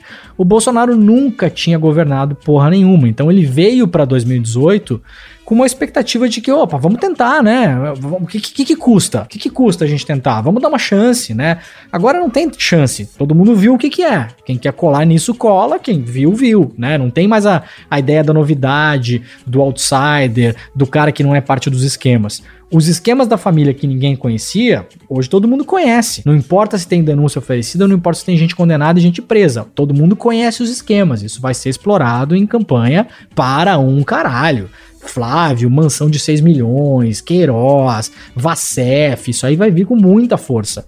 Né? Inclusive o timing para comprar a mansão não podia ser melhor. Não, maravilhoso. Nossa. Maravilhoso. Timing. gente, Mar é o grande, o grande queima gafisa. Agora sim, eu vou falar, eu não sei como é o gosto arquitetônico do pessoal da capital do país, mas aquela mansão parece um consultório da Imbra. Lembra que botava implante dentário? Negócio branco, feio, com a janela verde. Pelo amor de Deus, quer gastar dinheiro? Gasta o dinheiro num negócio mais bonitinho. Pra gente não ter que falar disso. O filho do Bolsonaro vai aparecer no parapeito e falar assim, ó. Vocês fazem parte dos 3% que tem direito É, ao mar alto. Parece uma clínica de depilação, velho. É muito engraçado. Ah, mas Parece aquilo, um é o, aquilo é o supra-sumo da nata brasiliense. Ali tem até, em Brasília, você tem casa com cúpula, daquelas cúpulas pintadas de azul, igual você vê na Grécia. Você tem réplica da Casa Branca, entendeu? casa do Gustavo Do Gustavo Lima. Você já, come- já começa com a gente tinha a casa da Dinda. Já começou daquela época, gente. Já essas construções aí são muito, muito. é, Não, a casa da Dinda tem fundamento. A casa da Dinda é chique demais, menina. Se aquelas paredes falassem. Ó, e tem um, um outro detalhe também, que é um detalhe de campanha, que por mais que o PT, né, é a fábula de Esopo viva, né, que é o sapo sempre a carregar os escorpiões, eu espero que dessa vez ele seja menos imune ao aprendizado do que é tradicionalmente, ele de fato faça uma campanha no primeiro turno. Porque não houve campanha no primeiro turno de 2018. E, inclusive, era um cálculo interno de boa parte da majoritária de concorrer contra Bolsonaro no segundo, partindo do prespeito que tudo ia dar certo. Então, assim, a campanha do Haddad, quando ela começou, ela começou faltando uma semana para terminar o primeiro turno. Sim. A campanha contra o Bolsonaro vem sendo feita pelo Bolsonaro desde que ele sentou ali. Exatamente. De fato. Ali na Luciana Jimenez e no CQC. É verdade. Isso. Mas isso é importante salientar, porque as pessoas ficam assim. Mas nossa, como é que o Bolsonaro foi eleito? Aí você para pra pensar, o cara vem sendo, fazendo propaganda o tempo todo, indo em aeroporto, usando verba pra desculpir de palestra, mas era tudo evento de pré-campanha, sabe? Quem já presenciou um daquilo, sabe o hospício que era. É, ele vem fazendo campanha há muito tempo, né? Tem, Gente, tem o Bolsonaro no- começou a campanha três anos antes da, da, da eleição. Exatamente, é O- isso daí. oficialmente em 2015, mas a- até antes disso, antes, a- antes até de 2013, tem manifestação de careca no, no vão do MASP com faixa Bolsonaro. É muito antigo isso. Deixa eu contar essa história que eu acho que é importante pro país. Quando um idiota, no meio de uma muvuca dessas que o Bolsonaro promovia, é, sendo tratado como celebridade graças ao CQC, esse idiota estava lá na muvuca e gritou: Bolsonaro presidente. Sabe onde esse, idio- esse idiota tá hoje? Assessor parlamentar do Planalto. Ele era ninguém menos que? Albert Einstein. Não, ele é. é porque ele não é muito inteligente. Eu não vou deixar vocês usarem o nome do Einstein. Não, ele é o. A gente vai bipar, mas é o velho dos. É o que orquestra as milícias digitais. É, ainda vai não, é novo, menina. É mais novo que todo mundo aqui. É twitteiro, twitteiro profissional. Tem uma coisa importante pra gente olhar pra 22 também, que é o antipetismo. Eu tenho uma sensação de que ele não vai chegar com tanta força, porque as pessoas estão com muito mais problemas na vida do que, do que culpa o PT. A pandemia jogou na cara de muita gente aí desemprego, fome, a própria bagunça do Bolsonaro em gestão de pandemia, do Bolsonaro não, né? do Exército Brasileiro, das Forças Armadas, que é importante que seja dito isso, né? Quem está gerenciando a crise da pandemia no Brasil são as Forças Armadas do Brasil. Isso tem que ser dito todos os a dias. Azuela é general da ativa. Que, é, generais nativos. Eu, eu, eu, perguntei, esses dias eu estava falando com alguém, eu falei, gente, vem cá, vamos, vamos fazer dois exercícios que eu acho importante fazer, né? Primeiro, gente da ativa, da força, das Forças Armadas, quando é convidado para compor um governo como o governo Bolsonaro, a pessoa decide ir ou ela tem que falar com quem comanda ela? Tem que falar com quem comanda, né? Então a decisão de mandar pessoas da ativa para o governo Bolsonaro é do comando do Exército, do comando da Aeronáutica e do comando da Marinha. Isso não vem, a, a pessoa não decide sozinha. Né? Então, é, mas as pessoas, as pessoas não param para pensar nisso, elas pensam que ah, o Pazuello ele decidiu lá ser. Não, ele foi lá falar com o comando dele e o comando falou: não, você pode. Então o exército está oficialmente no ministério, não é o Pazuello pessoa física. Ele está representando o comando do exército. A gestão da pandemia é do comando do exército. Então, vamos pensar o seguinte: se o Brasil hoje, hoje, economia tivesse bombando, desemprego tivesse lá embaixo, capital externo estivesse estourando aqui para dentro, a bolsa estivesse lá em cima, o que que esses caras iam dizer? Que só está bombando graças à eficiência do exército brasileiro que está no governo. Iam dizer isso com certeza absoluta. Então, como esse negócio está uma merda e quem está comandando a pandemia e a gestão da pandemia são as Forças Armadas, está uma merda graças à gestão merda das Forças Armadas. A gente não pode esquecer disso porque fica também tudo no colo do Bolsonaro, que é maluco, que é doidinho, que é sociopata e tal. Só que assim como a gente estava falando antes, que quem não gerencia a parte econômica do governo é ele, mas é o Paulo Guedes, que foi um cara escolhido pelo mercado e, e aceito pelo Bolsonaro, porque era só assim que ele poderia ter o apoio de quem teve, quem comanda parte importante do governo, inclusive durante a pandemia, são as Forças Armadas. Dito isso tudo, eu acho que tem uma, tem uma, uma chance grande de chegar a 2022 com o antipetismo já bem desidratado, não totalmente, óbvio, mas não tanto quanto estava em 2018. Eu duvido que chegue no nível que estava 2018. Alguém de vocês até escreveu aqui no chat que o Bolsonaro não conquista mais votos do que os 57 milhões. Eu também acho possível que não conquiste. Talvez conquiste mais proporcionalmente com o crescimento populacional, mas não, não acho que ele vai ter mais votos do que ele teve proporcionalmente. Eu não vejo ele fazendo mais votação do que ele fez. Na verdade, que crescimento populacional? É, não, vai ter eu acho. Eu também não entendi, não. Eu, eu acho. Baixa? É pra trás? Eu que quero lembrar um outro detalhe aqui também, que as abstenções vêm crescendo paulatinamente, Exatamente. eleição sim e eleição também. E vamos lembrar que Carluxo fez 30% menos de votos aqui na, na reeleição dele. Mas imagina, Leandro, imagina a pessoa tá lá, pô, votei no pai desse idiota, eu vou me arriscar a pegar o vírus pra apertar na urna, vou nada. Vou dizer que vou votar e vou ficar em casa. Ô, Demore, quem, quem falou fui eu, disse que a minha ideia é que ele não consegue aumentar o quantitativo em relação à base que ele tem hoje que já não são mais os 57 milhões que não, votaram em 2018. Não são, não são. Tá longe. Então ele é. tá ali nos 30% dele, que aí vamos chutar aqui, sei lá, tá com uns 30, 40 milhões, é, no máximo estourando, e daí não passa mais. E a chance é cair mais com o desastre. E uma coisa é pesquisa de opinião na rua na hora que você tá na rua, outra coisa é tirar sua bundinha no domingo e ir. Sim, e por isso que a esquerda tem que fazer aquele trabalho de vá votar sem medo entendeu? De da pessoa ir votar no outro candidato. Mas tem que ir, porque a abstenção que, que tá tendo, que principalmente teve nas últimas eleições, é ridículo. E esse foi o trabalho de base que os democratas fizeram aqui. Eu tô comparando, e eu sei que não tem muita base para comparação, mas eu tô falando de como se organizaram para derrotar o Trump. Foi tirando o povo de casa para ir votar, batendo de casa em casa, distribuindo panfleto e, e assim, não importa em quem você vai votar, vai votar. E isso é que a gente precisa fazer no Brasil. É, tem, uma, tem um exemplo na, naquela questão da Cambridge Analytica, que é, tem, uma, tem uma campanha que a Cambridge faz, no, que, que passa no documentário lá da rede social, que eles fazem uma campanha num país asiático, eu não me lembro se foi Filipinas, onde foi, que justamente a campanha que eles fazem não é para as pessoas votarem no candidato ao, pro qual eles foram, pelo qual eles foram contratados, é para as pessoas não irem votar. Eles fazem uma campanha pela abstenção e eles ganham a eleição fazendo campanha pela abstenção. Acho que é uma coisa bem importante que vocês falaram agora que, que a gente tem e que essa, ficar de olho. E essa campanha era direcionada para os, a, o público de um partido apenas. E para os jovens. E nisso vem um outro detalhe, né? A crise não vem sendo gerida da forma genocida que ela vem sendo gerida por um acaso. Quanto mais se demorar para gerir a crise, quanto mais tempo as pessoas forem impedidas de se organizarem socialmente nas ruas, melhor. Porque imaginemos que a gente tivesse uma uma vacinação eficiente. Não tem marcha na Paulista, aí, né? é exatamente tem... isso, não tem marcha na Paulista. Então, assim, se eu consigo né, fazer com que a crise vá até o final do ano que vem, eu diminuo e mitigo a pressão popular nas ruas. Agora, isso é uma aposta complexa, porque a partir de um certo momento, a corda rompe. A pergunta é: romperá? Bom, aí depende de quem da turma do dinheiro que tá começando a perceber que o cara tá prejuízo. Eu tenho uma pergunta para Tesouro, Jair Me Regretes, que estão sempre nos grupos de Chernobyl.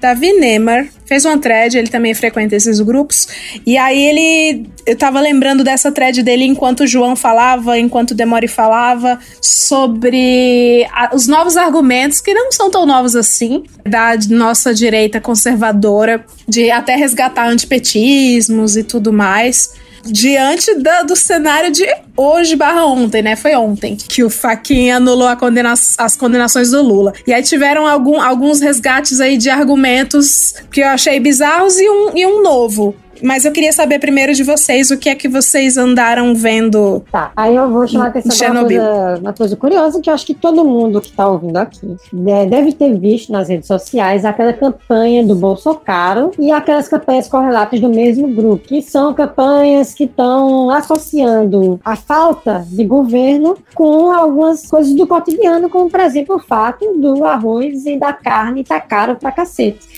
É uma campanha que pegou muita atração nas redes sociais como um todo, e aí foi retweetado pela galera da mídia, pelos twitteiros e, pelas, pelas celebridades globais também. Então, alcançou, teve uma capilaridade imensa. Aí, um ou dois dias depois, o Eduardo Bolsonaro e outros bolsonaristas, eles, eles publicaram uma campanha, uma versão do vídeo do Bolsonaro, que era o custo Bolsonaro, mostrando a visão deles, a visão da extrema-direita, do que tinha sido o governo até agora. E se você olhar o vídeo, é uma coisa vergonhosa que é a mesma narrativa que eles vêm tentando vender desde 2018. Então, é, é, inclusive, tem até um, um, uma pessoa aqui no Twitter que falou que seria interessante ver eles tentarem fazer um novo, que eles não iam conseguir, porque eles gastaram todas as narrativas naquele vídeo. Que é aquela, aquela história de acabou a corrupção, a história de, de, a, de que é o patriota, aquela merda toda. Quem estiver curioso, inclusive recomendo que vá no perfil do Eduardo Bolsonaro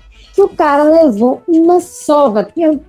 Quando eu vi todos os comentários, eu, eu gosto de fazer isso de vez em quando, para ter uma noção de como está a base de apoio deles. Todos os comentários naquele vídeo era de gente descendo a lenha, porque ninguém mais está caindo nessa ladainha que foi uma conversa que muita gente caiu de graça em 2018 por causa do é, daquele antipetismo que começou a ser gestado em 2016 e que qualquer coisa para tirar o PT estava valendo. Hoje em dia a galera está notando que o preço para se tirar o PT a qualquer custo está aí e está aumentando a uma taxa de quase duas mil vidas por dia. Então a, as falácias que nasceram e que foram gestadas em 2018 não, não estão sendo mais suficientes guys. Pelo menos ao meu ver, para alimentar a base que votou em 2018. Vamos ver se eles conseguem gerar alguma coisa nova para manter essa base organizada até o final do ano que vem. Porque a gente acompanhava, principalmente em 2019, que sempre que acontecia, que acontecia alguma coisa grande que poderia causar algum tumulto no governo, demorava em torno de algumas horas, ou até no máximo um dia, e a narrativa, de uma forma ou de outra, se organizava e todo mundo abraçava e começava a defender. Hoje em dia, eu tenho um pouco mais de dificuldade de enxergar isso acontecendo. Tanto porque as maiores narrativas do último ano têm sido narrativas de negação da pandemia e de negação das medidas mais básicas de controle da pandemia. E o que a gente está vendo hoje no mundo inteiro são medidas como lockdown e vacina funcionando. Então a galera tá começando a ficar sem argumentos para se agarrar, para fazer o, o, o, o negócio deles andar. E não é que bastou um pouco mais de esforço e ciência? Quer dizer, não foi tão mais.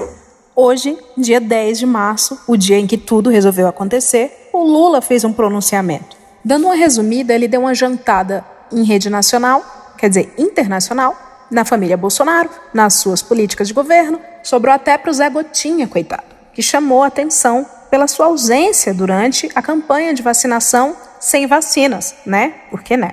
O fato é que, se eu puder resumir o discurso do Lula, que ganhou todo mundo que eu conheço e arrepiou as pessoas, emocionou e devolveu uma sensação de que a gente tem um chefe de Estado, finalmente, depois de um grande hiato. Se eu puder resumir, foi nessa frase aqui: Eu vou comer picanha e vou tomar uma cerveja. Aí, meu amigo, aí não tem como contra-argumentar. Foi então que o Bolsonaro decidiu se juntar e anunciar a compra gigante de vacinas, uma encomenda imensa para a população brasileira. E no palco estavam todos um metro de distância, de máscara e arrisco dizer que alguns ali de fralda. Não sei. Obrigada, Lula. Mas, tesoureiro, eu vou é. fazer só um vou discordar só um pouco, fazer um adendo também, que a gente que. Você, você lá em Chernobyl você tem três grupos. A base do bolsonarismo se dividiu em três grupos. Os fanáticos, que tornaram o bolsonarismo uma seita mesmo, que eles não vão largar não importa o que aconteça, nunca a culpa vai ser do Bolsonaro, então eles vão continuar. São os velhos são os velhos da Paulista? Cara, são os velhos da Paulista. É, o, enfim. É, é aquele pessoal que não interessa o que o Bolsonaro fizer tadinho, ele não consegue fazer nada. O Supremo não deixa de fazer nada, o Congresso não deixa de fazer nada, então ele é sempre um coitado. Então, aquele esse pessoal não sai, não larga o osso, vai continuar lá. Aí você tem o pessoal que é, apoia o Bolsonaro e critica algumas decisões do Bolsonaro, mas ainda assim apoia o Bolsonaro. Então você vê o pessoal que não gostou do Cássio ter ido, que não gosta do Aras, que critica, entendeu, algumas decisões. E aí você tem a parcela do, do Vem Pra Rua, do MBL, dos liberais que, de acordo com a situação, a gente não sabe como é que vai agir. Se vai apoiar o Bolsonaro na próxima eleição, se vai ficar. se vai. não vai votar, se, enfim. E você tem também os, os filhos os, os, do, do Moro, né? Que é uma parcela que se tornou bem pequena, aliás. Eu pensei que quando o Moro e o e o Bolsonaro tiver aquele falote, que ia ser muito maior a parcela de todo mundo que dizia que ter votado por causa da Lava Jato, blá, blá, blá. Não, mentira, não foi porra nenhuma. Então você tem esses órfãos no... É só meio fascista É, só me... isso, meio fascista. Exatamente. Então, então você tem esse pessoal que também, eu não sei, fica meio imprevisível essa parcela também. Mas ainda assim, o Bolsonaro, não por mérito, que a gente sabe que não tem mérito nenhum, ainda tem um apoio bem significativo para causar bastante dano. Assim, um segundo turno com o Bolsonaro é garantido, gente. Se nada acontecer até é, lá. Não de grave, que tire ele, que tire ele do páreo da eleição, ele está no segundo turno. E aí? É, então, isso é uma parada que me preocupa demais. Porque... Eu também, eu não sei o que pode ser pior. Eu ia falar assim, ah, só se eles matar uma gestante. Ih, já foram muitas já. Ih, Sim, na, cara, cara, na pandemia, né? mais fácil desse mundo é ser Jair Messias Bolsonaro. Eu queria que as pessoas tivessem metade da paciência comigo. Eu já perdi o emprego por chegar atrasado. Entendeu? E o cara segue aí na atividade, matando gente. Então é isso. Só que assim, o que me preocupa muito é essa porque eu, isso foi uma coisa, um, um entreveiro que eu tive com o Jean Willis, por exemplo, alguns anos atrás, logo no início da campanha. Quando eu falei do poder das igrejas evangélicas, eu nasci, fui criado na igreja evangélica. Eu sei do poder de mobilização que tem. Eu sei a força desse, desse movimento. E eu falava no início o quanto que o Bolsonaro vinha forte nesse meio e ele não acreditou. E o Bolsonaro ganhou. E eu vejo a, até hoje, dentro da comunidade, os amigos dos meus pais, os meus amigos da época de quando eu frequentava, a força que ainda tem o bolsonarismo dentro das igrejas evangélicas, que é uma parcela crescente de população com um nível de discipulado fortíssimo e que me assusta demais. E é um momento, um lugar onde a pensamento de esquerda não tem entrada. Acho que muito por uh, falta de enxergar no meio evangélico uma parcela da classe trabalhadora que precisa de diálogo. Isso é uma, um pensamento que eu tenho. Eu não sei se o João concorda comigo, ele que está na militância de maneira mais ativa. Eu vejo isso de uma maneira muito preocupante. Porque é uma parcela que em 2022 vai ser quase 30% da população, isso é muito. E até hoje, assim, meu pai, ele já dá um passo atrás, porque meu pai, ele já, ele já me escuta muito, a gente tem uma relação muito próxima. Então, por exemplo, ele já virou a chave. Ele, a frase dele para mim, o que pode também denotar uma certa essa desidratação no apoio do Bolsonaro, que ele, ele virou para mim, por exemplo, essa semana, e ele tá com ódio do Bolsonaro, e ele me liga quando tá puto pra xingar o Bolsonaro. E ele liga para mim e fala assim: e a frase que ele me disse essa semana foi: Como eu pude acreditar nesse cara? Então, tipo, opa, já deu um negócio. Mas, por exemplo, eu vou no segundo grau de separação, que é a parte que a galera que já tá envolvida mesmo no ambiente da igreja evangélica, não muda, não aceita. Eu acho que a gente tá discutindo aqui, até o momento nós discutimos muitos valores é, materiais. É, desemprego, compra, embargo, são coisas que nós podemos constatar através de dados. Os valores do bolsonarismo, a maioria deles são coisas assim assim que eu vou ser uma pessoa extremamente parcial, que eu não sou de pesquisa, não faço bosta nenhuma, é maluquice. A grande luta do Bolsonaro é uma cruzada contra o Foro de São Paulo, contra a perversão da infância e contra os, é, a defesa dos valores cristãos. Hoje, né, no caso ontem, foi na segunda-feira, eu tenho hábito, né, esse costume estranho de assistir o vídeo dos relinchos do Bolsonaro ali no chiqueirinho dele, no Planalto, porque sempre sai coisa boa. Aí, chega uma senhora pra ele e fala assim, não, é, eu sei que o Senhor sobreviveu porque o Senhor foi um enviado por Deus. Eu sei que você está aqui no Brasil comandando essa nação porque você foi um enviado por Deus. Você sobreviveu a uma facada. E ela começa a chorar. Eu sei que a partir de um momento sou engraçado, mas não tem como rir por muito tempo não, porque essa cabeça de muita gente misturou-se política com um messianismo absurdo Uhum. E você não tem como combater com fatos uma coisa que é uma providência divina na cabeça da pessoa. Então, por exemplo, a pandemia, ela é causada né, por um vírus, nós temos ciência para provar que o vírus está aí, como é que ele age, como se previne. Mas para essa pessoa, Bolsonaro foi enviado por Deus. Deus me protege de todos os males. Isso aí foi a oh. Apocalipse 13, versículo 13. Viu uma de suas cabeças como de ferida de morte, sua chaga mortal foi curada e toda a terra se maravilhou após a besta. Olha aí, tá vendo? Eu vou aproveitar o, o, o, gancho do camejo e o gancho da Jair Me, né? De acordo com Dona Andressa Urach, deixa eu falar do jeito certo. Jair para fazer alguns breves comentários. Primeiro, a questão do recrudescimento na população não só evangélica, mas também na população católica e principalmente na população católica pós-concílio de Trento. Tridentina e depois do ultramontanismo, né? Então, assim, pessoal mais canção é nova. É o pessoal mais canção nova, digamos é, assim. É, pessoal da renovação carismática. É porque eu saí da igreja católica no ano 2000. Eu tinha medo do ano 2000, o mundo acabou. É o pessoal que acha que é católico, mas ninguém ainda contou pra eles que eles são batistas. É esse pessoal. São pentecostais, e tem uns que estão meio Me... peteca já. Exatamente. Tá. Exatamente. O recrudescimento nessa faixa, ele é uma faca de dois legumes, né? E é assim como a Regrets falou aqui no nosso chat, isso tá certo de cima e embaixo, é a mesma cartilha do, do Trumpismo, porque é o treinamento do Beno. E é playbook, né? Isso é playbook, é playbook para todos os No lugares. início, você traçava um paralelão assim. Não, e assim, gente, se você vê o que acontece na Filipinas de Duterte e aqui, é muito similar em várias coisas, tá? Sim. E nesse sentido, esse é um problema que tá sendo jogado como solução na esperança esperança de que o meio funcione e o meio não está funcionando. Por quê? Porque esse recrudescimento ele garante uma fidelidade que é uma fidelidade de fato maluca. É uma coisa que ultrapassa as raias da lógica formal. Por quê? Porque exatamente porque é messiânico. Isso não é, é fé, simplesmente. Isso é metafísica, gente. Isso é fé, tá? Sim. Só é que as pessoas que se mantêm neste caminho, um, não serão todas dentro aquilo. Você vai ter uma pequena desidratação. É óbvio que essa desidratação é muito pequena com base na base inteira que o elegeu, tá? Vai perder um pouco, vai, mas vai garantir o resto para sempre.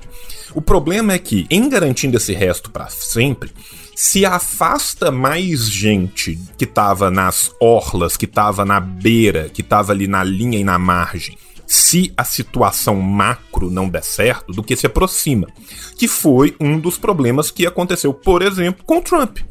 O Trump, a partir do momento. E, e, aí a gente tem que colocar uma coisa muito clara: que, um, são sistemas eleitorais completamente diferentes, sistemas partidários completamente diferentes e sociedades onde a polarização partidária é muito diferente da nossa, né? Mas a partir do momento que o Partido Democrata virou e falou assim: não, eu estou completamente disposto a flertar com todas as minhas águias de guerra e me aproximar o máximo possível de um republicanismo moderado para tirar as pessoas que são republicanas moderadas do Trump, tirou. Sim, sim, sim, sim. Uhum. Que é a mesma coisa que tem a tendência natural de acontecer com o Bolsonaro, porque a gente tem que pensar o seguinte: o Bolsonaro consegue ser internamente ainda mais patético do que o Trump foi. E isso não é um elogio ao Trump.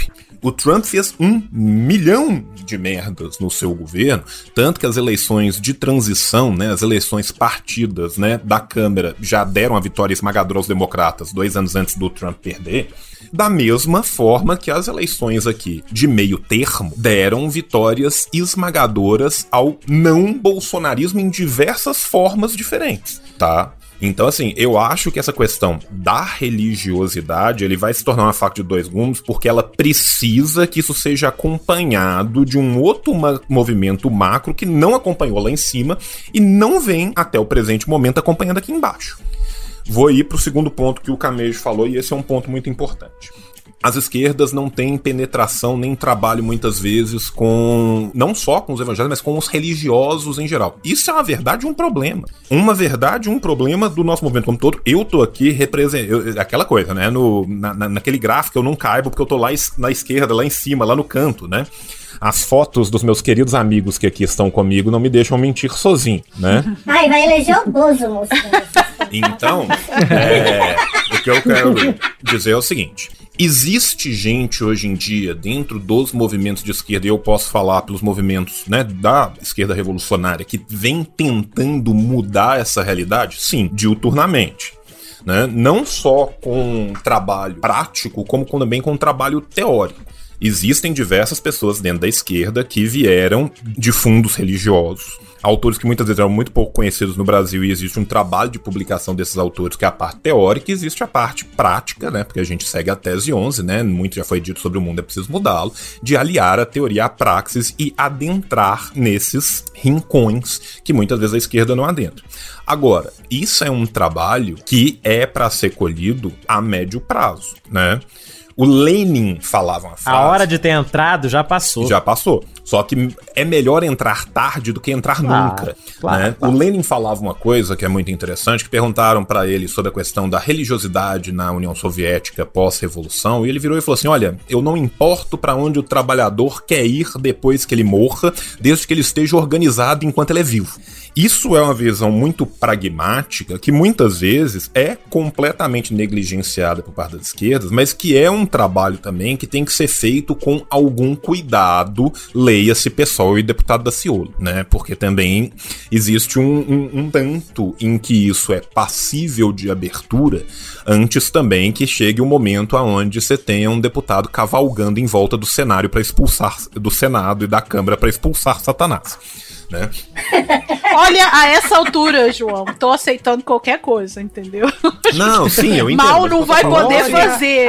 Mal não, não, o que eu tô te falando é isso. Esse é um trabalho que é importante. E, e outra coisa, gente.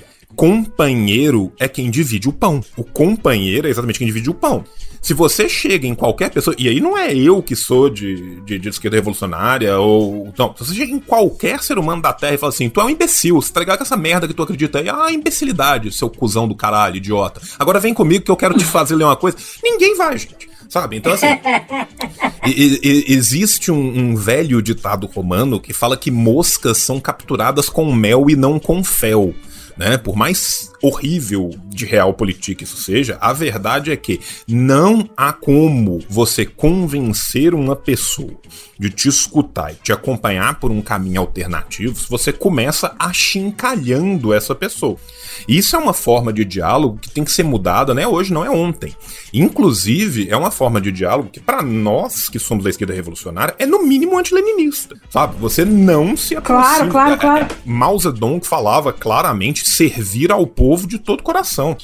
Agora, João... O revolucionário, ele tem que ele tem que estar tá disposto a conversar quanto for preciso e o tempo for preciso. O que eu tô falando é o seguinte, existem poucos, nós somos poucos, mas nós tentamos alcançar a Messi. A Messi é grande.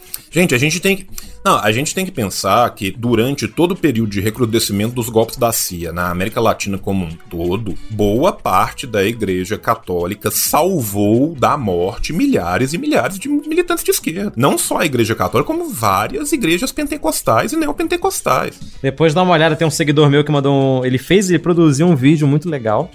E eu vou atrás desse vídeo e vou te mandar. Que ele fez um trabalho sobre o papel das igrejas evangélicas de São Paulo durante o golpe militar e o quanto houve o apoio maciço das igrejas evangélicas, principalmente, por exemplo, da Igreja Batista da Vila Mariana, que onde vários militares iam falar nos cultos, davam palavra e testemunho nos cultos, em favor do golpe. Isso é, e reforçando esse caráter reacionário mesmo das igrejas. E é muito engraçado isso porque você não tem. Uh, é uma coisa que. A, a, a ideia da cristandade de ele veio para libertar os cativos dialoga muito com o pensamento da esquerda revolucionária, né, cara? Da, da liberdade do trabalhador ali. E esse viés, ele não é aproveitado. Não, mas aí a gente tem que entender que a né? institucionalização da religião é diferente do profetismo religioso, né? Sim. O profetismo, ele de fato, vai estar muito mais próximo dessas ideias de libertação da humanidade como um todo do que a institucionalização. A institucionalização se dá muito mais via neopentecostalismo do Antigo Testamento e ortodoxia católica pós-concílio de Latrão, ou seja, dos sinóticos do Novo Testamento, que já vão clipar boa parte do que havia de um pensamento mais libertário em detrimento de um pensamento paulino, né, do que propriamente das partes mais libertárias da religião. Tanto que se a gente for pensar, são Francisco não foi anatematizado por uma questão de apoio popular na época. Porque você tem documentos da Igreja Católica que a dúvida era: vai virar santo ou nós vamos proscrever ele para sempre? Exatamente porque ele buscava um cristianismo primitivo. Canoniza ou queima, exatamente. Não, mas a, é porque tem a questão também da. Você toca nesse assunto da institucionalização, uh, você falou do neopentecostalismo, né? Eu acredito muito isso a um movimento que aconteceu nos últimos oito anos, talvez. Que, que eu vi muito isso. Que foi, antigamente, as igrejas evangélicas, elas tinham um eles tinham um pensamento que eles eram a eclésia, né? Eles eram voltados para a igreja primitiva, onde havia um estudo das escrituras de forma até crítica e contextualizada. Com o tempo, com a ascensão da igreja neopentecostal, as EBDs, que a gente chamava, que era a Escola Bíblica Dominical, foram acabando e foi se transformando numa relação onde o pastor, que era o ministro da igreja, meio que ditava tudo ali para a membresia. Então, o pensamento crítico que você falou do apostolado ali do, do estudo virou doutrinação mesmo. De onde o, o, interesse do ministério na figura do pastor presidente era reverberado ali pela, pela membresia inteira. E isso é um fenômeno que se. O pastor. É por isso que hoje o Bolsonaro. Eu, eu, porra, aconteceu isso há três meses atrás. Eu posso, vou dar uma olhada. Mas teve transmissão oficial pela Rede Brasil no YouTube do Bolsonaro em culto de ação de graças ao presidente da Assembleia de Deus no Brasil. E ele tava lá e foi aquela festa. E era um negócio bem sério, assim. Eu tava falando com uma pessoa aqui enquanto vocês estavam. Eu não tava desatento, tá? Eu tava ouvindo com muita atenção, inclusive eh, muito interessado, porque, porque realmente tem uma parte. Vamos lembrar que tem uma parte desses votos, né, o pentecostais, que são compráveis, né, gente? Você compra os apoios que o Lula e a Dilma já compraram em eleições anteriores. Né? Então tem até uma parte muito prática disso que não passa só pela metafísica e pela fé, né? Os malafaias e etc. Eles estão sempre. Você vê a ascensão da Record durante o governo Lula e Dilma. Exato. linda. A, a, a, Dilma foi na inauguração do Templo de Salomão, né? Não vamos esquecer nunca disso, né? É, mas tem, tem, e eu tenho uma outra coisa que é a relação com Israel, né? Porque o, parte desses neopentecostais tem uma crença. Uh, material de que Jesus ressurgirá em Israel fisicamente na terra prometida. Então, tem toda aquela questão da, de, de mudar a, a, capital de Tel Aviv para Jerusalém. Isso tudo tinha a ver né, no, com, com, esse, eh, com esse voto. Mas eu tava. Só para fechar o raciocínio aqui, eu tava falando com, outra, com outros dois advogados aqui no WhatsApp enquanto vocês estavam conversando, porque me veio uma coisa na cabeça que eu não sei se já viram notícia na imprensa nessas duas horas e poucas que a gente tá conversando. Talvez sim, mas talvez não. Então eu vou jogar pra gente conversar aqui. Quando eu digo que esse episódio, ou melhor, que esse programa, como um todo, acerta as coisas, tem algum tipo de força sobrenatural que permeia o República da Bolchevique, é porque eu tô falando sério. Presta bem atenção nas palavras do Demore que foram ditas na segunda-feira, tá? Na segunda-feira. Passou terça, onde muita coisa aconteceu no STF, passou quarta, onde muita coisa aconteceu em São Bernardo do Campo durante o pronunciamento do Lula. Vamos ouvir. É, talvez, mesmo que o juiz de Brasília aceite os processos, a denúncia contra o Lula, talvez tá tudo prescrito. Porque o Lula já passou ah, de 70. Caralho, tem isso. É a prescri... E, e pre... começa a correr pela vai, metade, porque vai, ele tem mais de 70 vai anos. Vai prescrição pela máxima, Camejo, que é 10 anos só. E a última movimentação dos processos já deu 10 anos. Eu acho que tá tudo prescrito, viu? Então esse negócio não vai para frente de nenhum modo, mesmo que a Justiça de Brasília assuma isso. Vocês aí podem depois olhar, ver se alguém já fez esse cálculo Porque e tal. A, a denúncia que. A, a, a decisão que é recebida, a denúncia que é evada desse tipo de nulidade, ela não interrompe prescrição. Então continua correndo. Então tem, eu, tem, é, tem, eu tô com. Ó, os últimos atos processuais aqui foi de 2010 2011. E o que conta é isso, né? Os últimos atos antes de oferecimento da denúncia, é isso, né? Malandro, essa aí foi. Então, foda, meus queridinhos, eu acho que é, Babal... é o xadrez de sete dimensões de faquinha. É. Ali é que é xadrez, é. é. É basicamente a versão mais burocrática e chata do Game of Thrones. Mais uma vez nós perdemos, tivemos mais uma perda, a irreparável dor da perda, né? Aqui nesse programa. Leandro Demore foi para outro lugar, para outro plano, onde quer que esteja, Big estaremos Brother. com você. Foi meu Big Brother, mais uma vez. Provavelmente. Mais uma vez, ele soltou uma bomba Miguel e foi ver o BBB. Ficamos nós aqui e aquele momento do programa que vocês gostam bastante, que é o momento em que a gente solta as nossas previsões para o futuro e que bizarramente elas acontecem. Olha o trovão aí. Quero saber para os próximos dias, já que a gente acertou. Ai, eu tenho muito medo. Vocês chegam a ter medo de vocês mesmos, não? Porque eu tenho um pouco de medo da gente quando chega essa parte.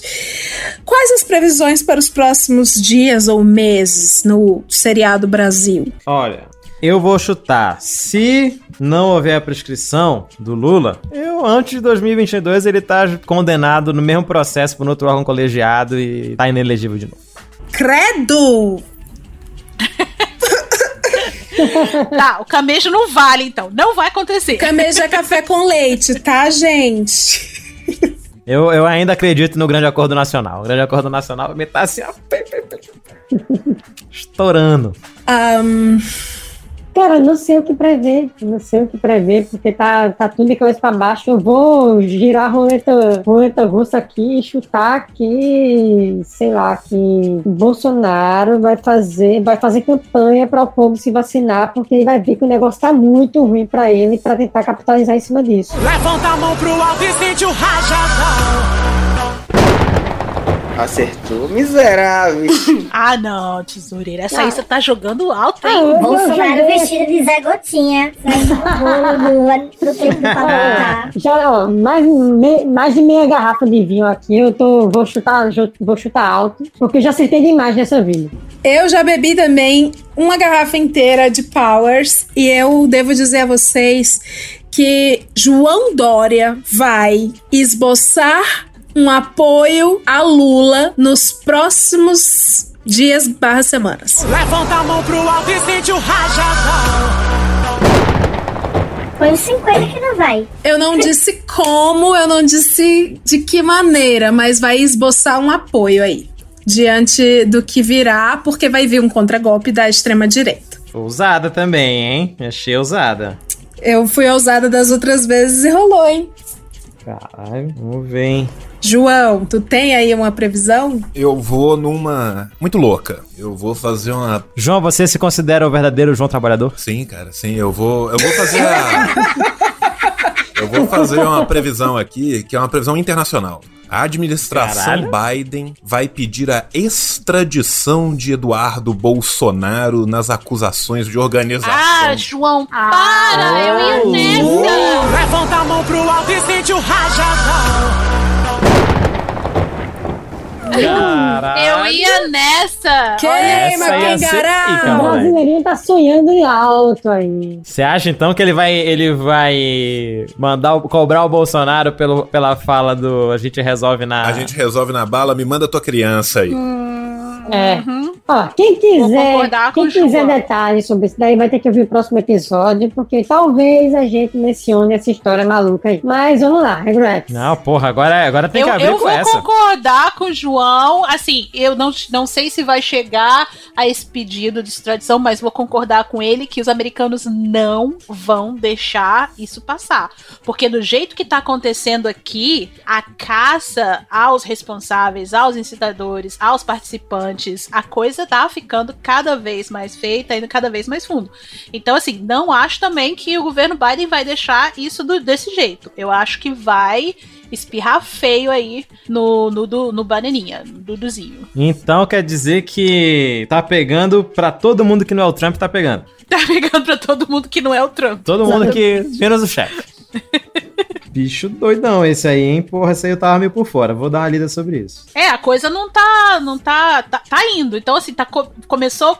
A reportagem começou pequena e começou desde o dia desde o dia 5 de fevereiro que tá tendo reportagem nesse sentido com relação ao que que o Eduardo Bolsonaro tá fazendo lá e agora tá mais ainda. Então concordo com o João que a coisa não vai não esse, esse chute não é muito não é muito ilusório não, Malandro. é bem real. Malandro, porra, isso daí. Quem somos nós para julgar? Quem somos nós para julgar o, o fato de ele falar assim: "Pega esse menino cheio de vírus, volta para aí para casa"? Jamais. Não desejo para ninguém. Já aí me arrependi. E aí? Não, minha única previsão, eu acho que é a mais óbvia que vai ser ouvida aqui hoje, é que não existe melhor cola para um coração partido do que o ódio. Então a reabilitação. Ai, achei que ia falar outra do... coisa. Essa também é boa, mas continuando. Mas. Tá. É. A reabilitação do Lula como player na corrida eleitoral de 2022 vai fazer com que muita, mas muita gente, gente que botou selinho de antifa, gente que sabe? Sou a pessoa que sou contra o Bozo, não sei o que, estive lá, agora não tô mais. Vão todos se reconciliar. E vai ser incrível. Nossa, vai todo mundo virar a partir do novo de novo. Levanta a mão pro alto e sente o rajadão. Hum. Vai ser muito divertida. Poxa, Nenhum Ciro. Porque você vai chegar assim, mas você disse que ele era, era igual a Hitler, mas por que, que você tá voltando nele agora? E aí vai rolar aquela coisa. Gente, que... o Alexandre Frota já. O Alexandre Frota já se manifestou? Eu ia falar disso agora. Ah, João! Olha só, nós somos gêmeos Não. de pensamento eu e você no momento, João. Eu ia falar que eu já fiz a minha previsão séria, eu vou fazer a minha previsão menos séria. A previsão menos séria é: Faça. se Lula não for inelegível, a chapa será Lula presidente, frota vice pela legalização do Loló.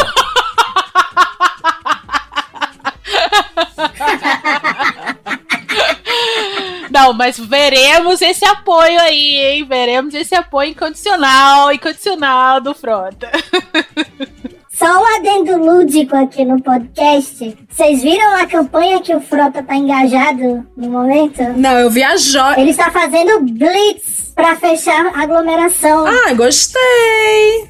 Ele está fazendo mais que o Pazuelo. Ô, Jair, minha jornada do herói, assim como Joyce Hasselman ontem acenou para a esquerda brasileira. Ela fez o que ontem? Tu não viu Joyce Hasselman? Tu, claro que tu viu. A última que eu vi dela foi a receita do...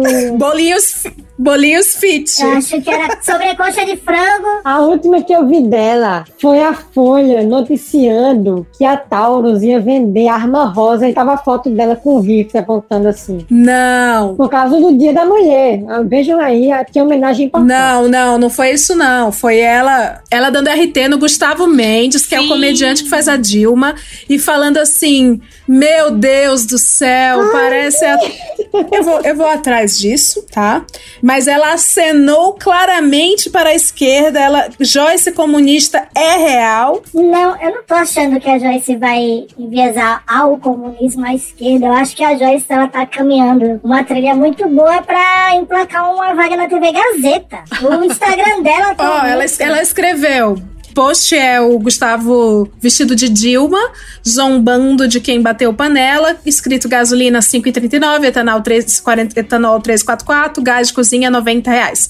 A Joyce comentou: duro ver isso, rir da piada, mas pior que é verdade, em caixa alta. Olha aí. Mas o mais importante, ouvinte, que você não pode deixar de saber é que as páginas de fofoca do Instagram, aquelas focadas em quem usa filtro e quem não usa, encascaram na Joyce. Disseram ela tá usando filtro na barriga e na cintura. E ela não Essa tá. não é dela. Vocês não acreditam no que ela fez. Ela foi gravar um vídeo. Não, eu não tô é, usando filtro, não. Olha aqui, ó. Ela vira de É. costa, mostra as costas.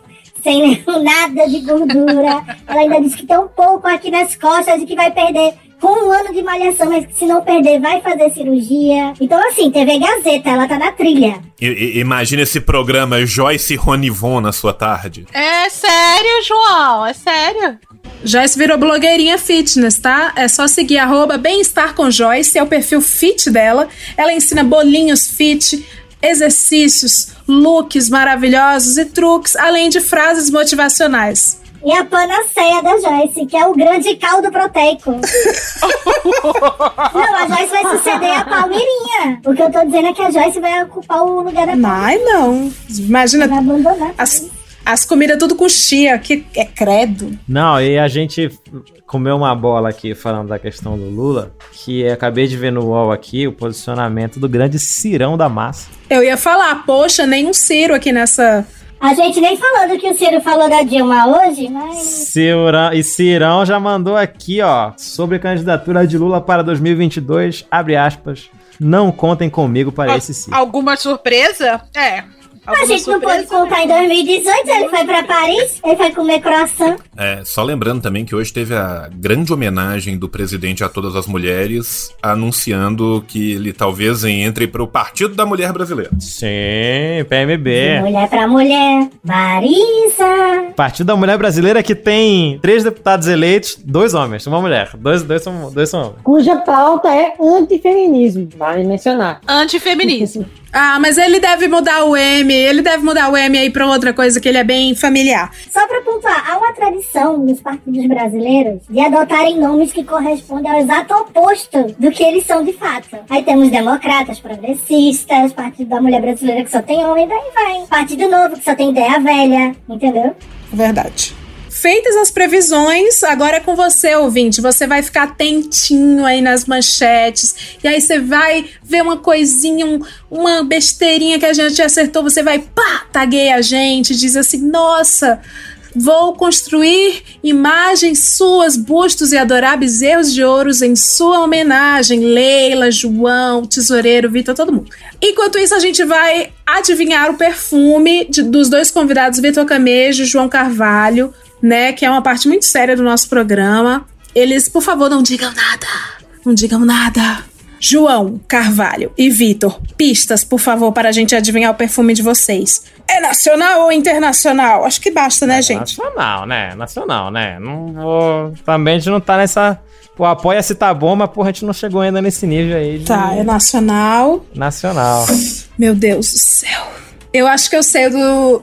Calma. Mas, inclusive, aqui eu quero deixar o Apoia-se barra Vitor Cameja aí para nossos amigos ouvintes que quiserem contribuir com, com o upgrade da fragrância desse. Do perfume. Camejo usa Malbec no ar. Ah, não. É que eu te odeio, David. É isso? Como assim? Por quê? Acertei. Como? Aceitou? É? Malbec no ar? De primeira, Brasil. Nossa, que isso? Acertou! Que ódio!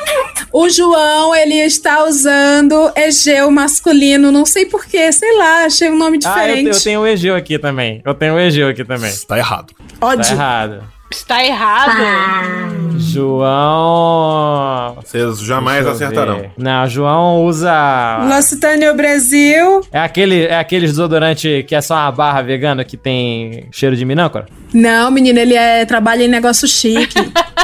Tá. Ele diz que é nacional, mas tu vai ver é L'Occitânia Brasil. Leite de rosa, não é? É da Natura. É, João. Não, não é. Ih. É Boticário, João? Gente, posso? Pode. Ai! Eu não uso Pode. perfume que eu sou alérgico. Porque você falou que era nacional, então. Mas é, mas é nacional. Mas perfume é nacional, é meu. É o dele, ele é brasileiro, ele usa o. É o famoso ódio. almíscar de comunista, entendeu? Porque eu não tenho. Comunisca! É o. Comunisca! Porra, mas por que agora? Mas por que, que eu uso Malbec no ar agora? Não entendi. Porque de quem compra Malbec. Porra, agora eu tô meio triste. Não sei se é bom. Jair, me arrependi, manja. Eu acerto perfume de quase todo mundo. Eu tinha, eu tinha uma amiga minha que, quando soube que eu usava Malbec na hora, ela virou pra mim e falou assim: Nossa, logo perfume de homem que não presta. É homem que não presta. É cheiro de vagabundo, gente, é uma delícia. Deixa eu mandar um abraço aqui para nosso amigo fiscal do Ibama, que viu nossa fotinha e disse que queria muito participar dessa bagunça. E sabe por que a gente não tem o nosso querido fiscal do Ibama com a gente? Porque ele usa caiaque. Porque ele tá queimando o trator. Além disso, existem poucos fiscais do Ibama no Brasil e se ele desse as caras por aqui, o Ricardo Salles ia cair matando em cima dele. Então, fiscal do Ibama, um beijo enorme pra você, uma obrigada pelo trabalho que você faz e você está conosco aqui no nosso querido usuário de caiaque, homem que não presta. E mandar um beijo pro nosso cristalzinho general Heleno, que tá sempre com a gente ouvindo, onde quer que a gente esteja. Ele tá com o aparelho auditivo desligado, ele não vai ouvir. Não, mas é um cristalzinho, a gente gosta muito de você. Gal. Gente, então, vou, vou contar minha história do perfume. Eu tenho psoríase e dermatite, então eu não posso mais usar perfume. Mas eu não sabia disso. Então antes eu usava perfume. E quando eu usava perfume, eu usava um perfume que não era brasileiro. Então se vocês quiserem tentar descobrir agora. Vou descobrir agora. É, italiano, é, mas ele é francês. Calvin Klein One. Não. É francês. Gente, eu não entendo de perfume, então. E Seimiak. Acertou. Porque todo homem. O qual é a dos homens intelectuais pra usar esse Todo intelectual usa Seimiak.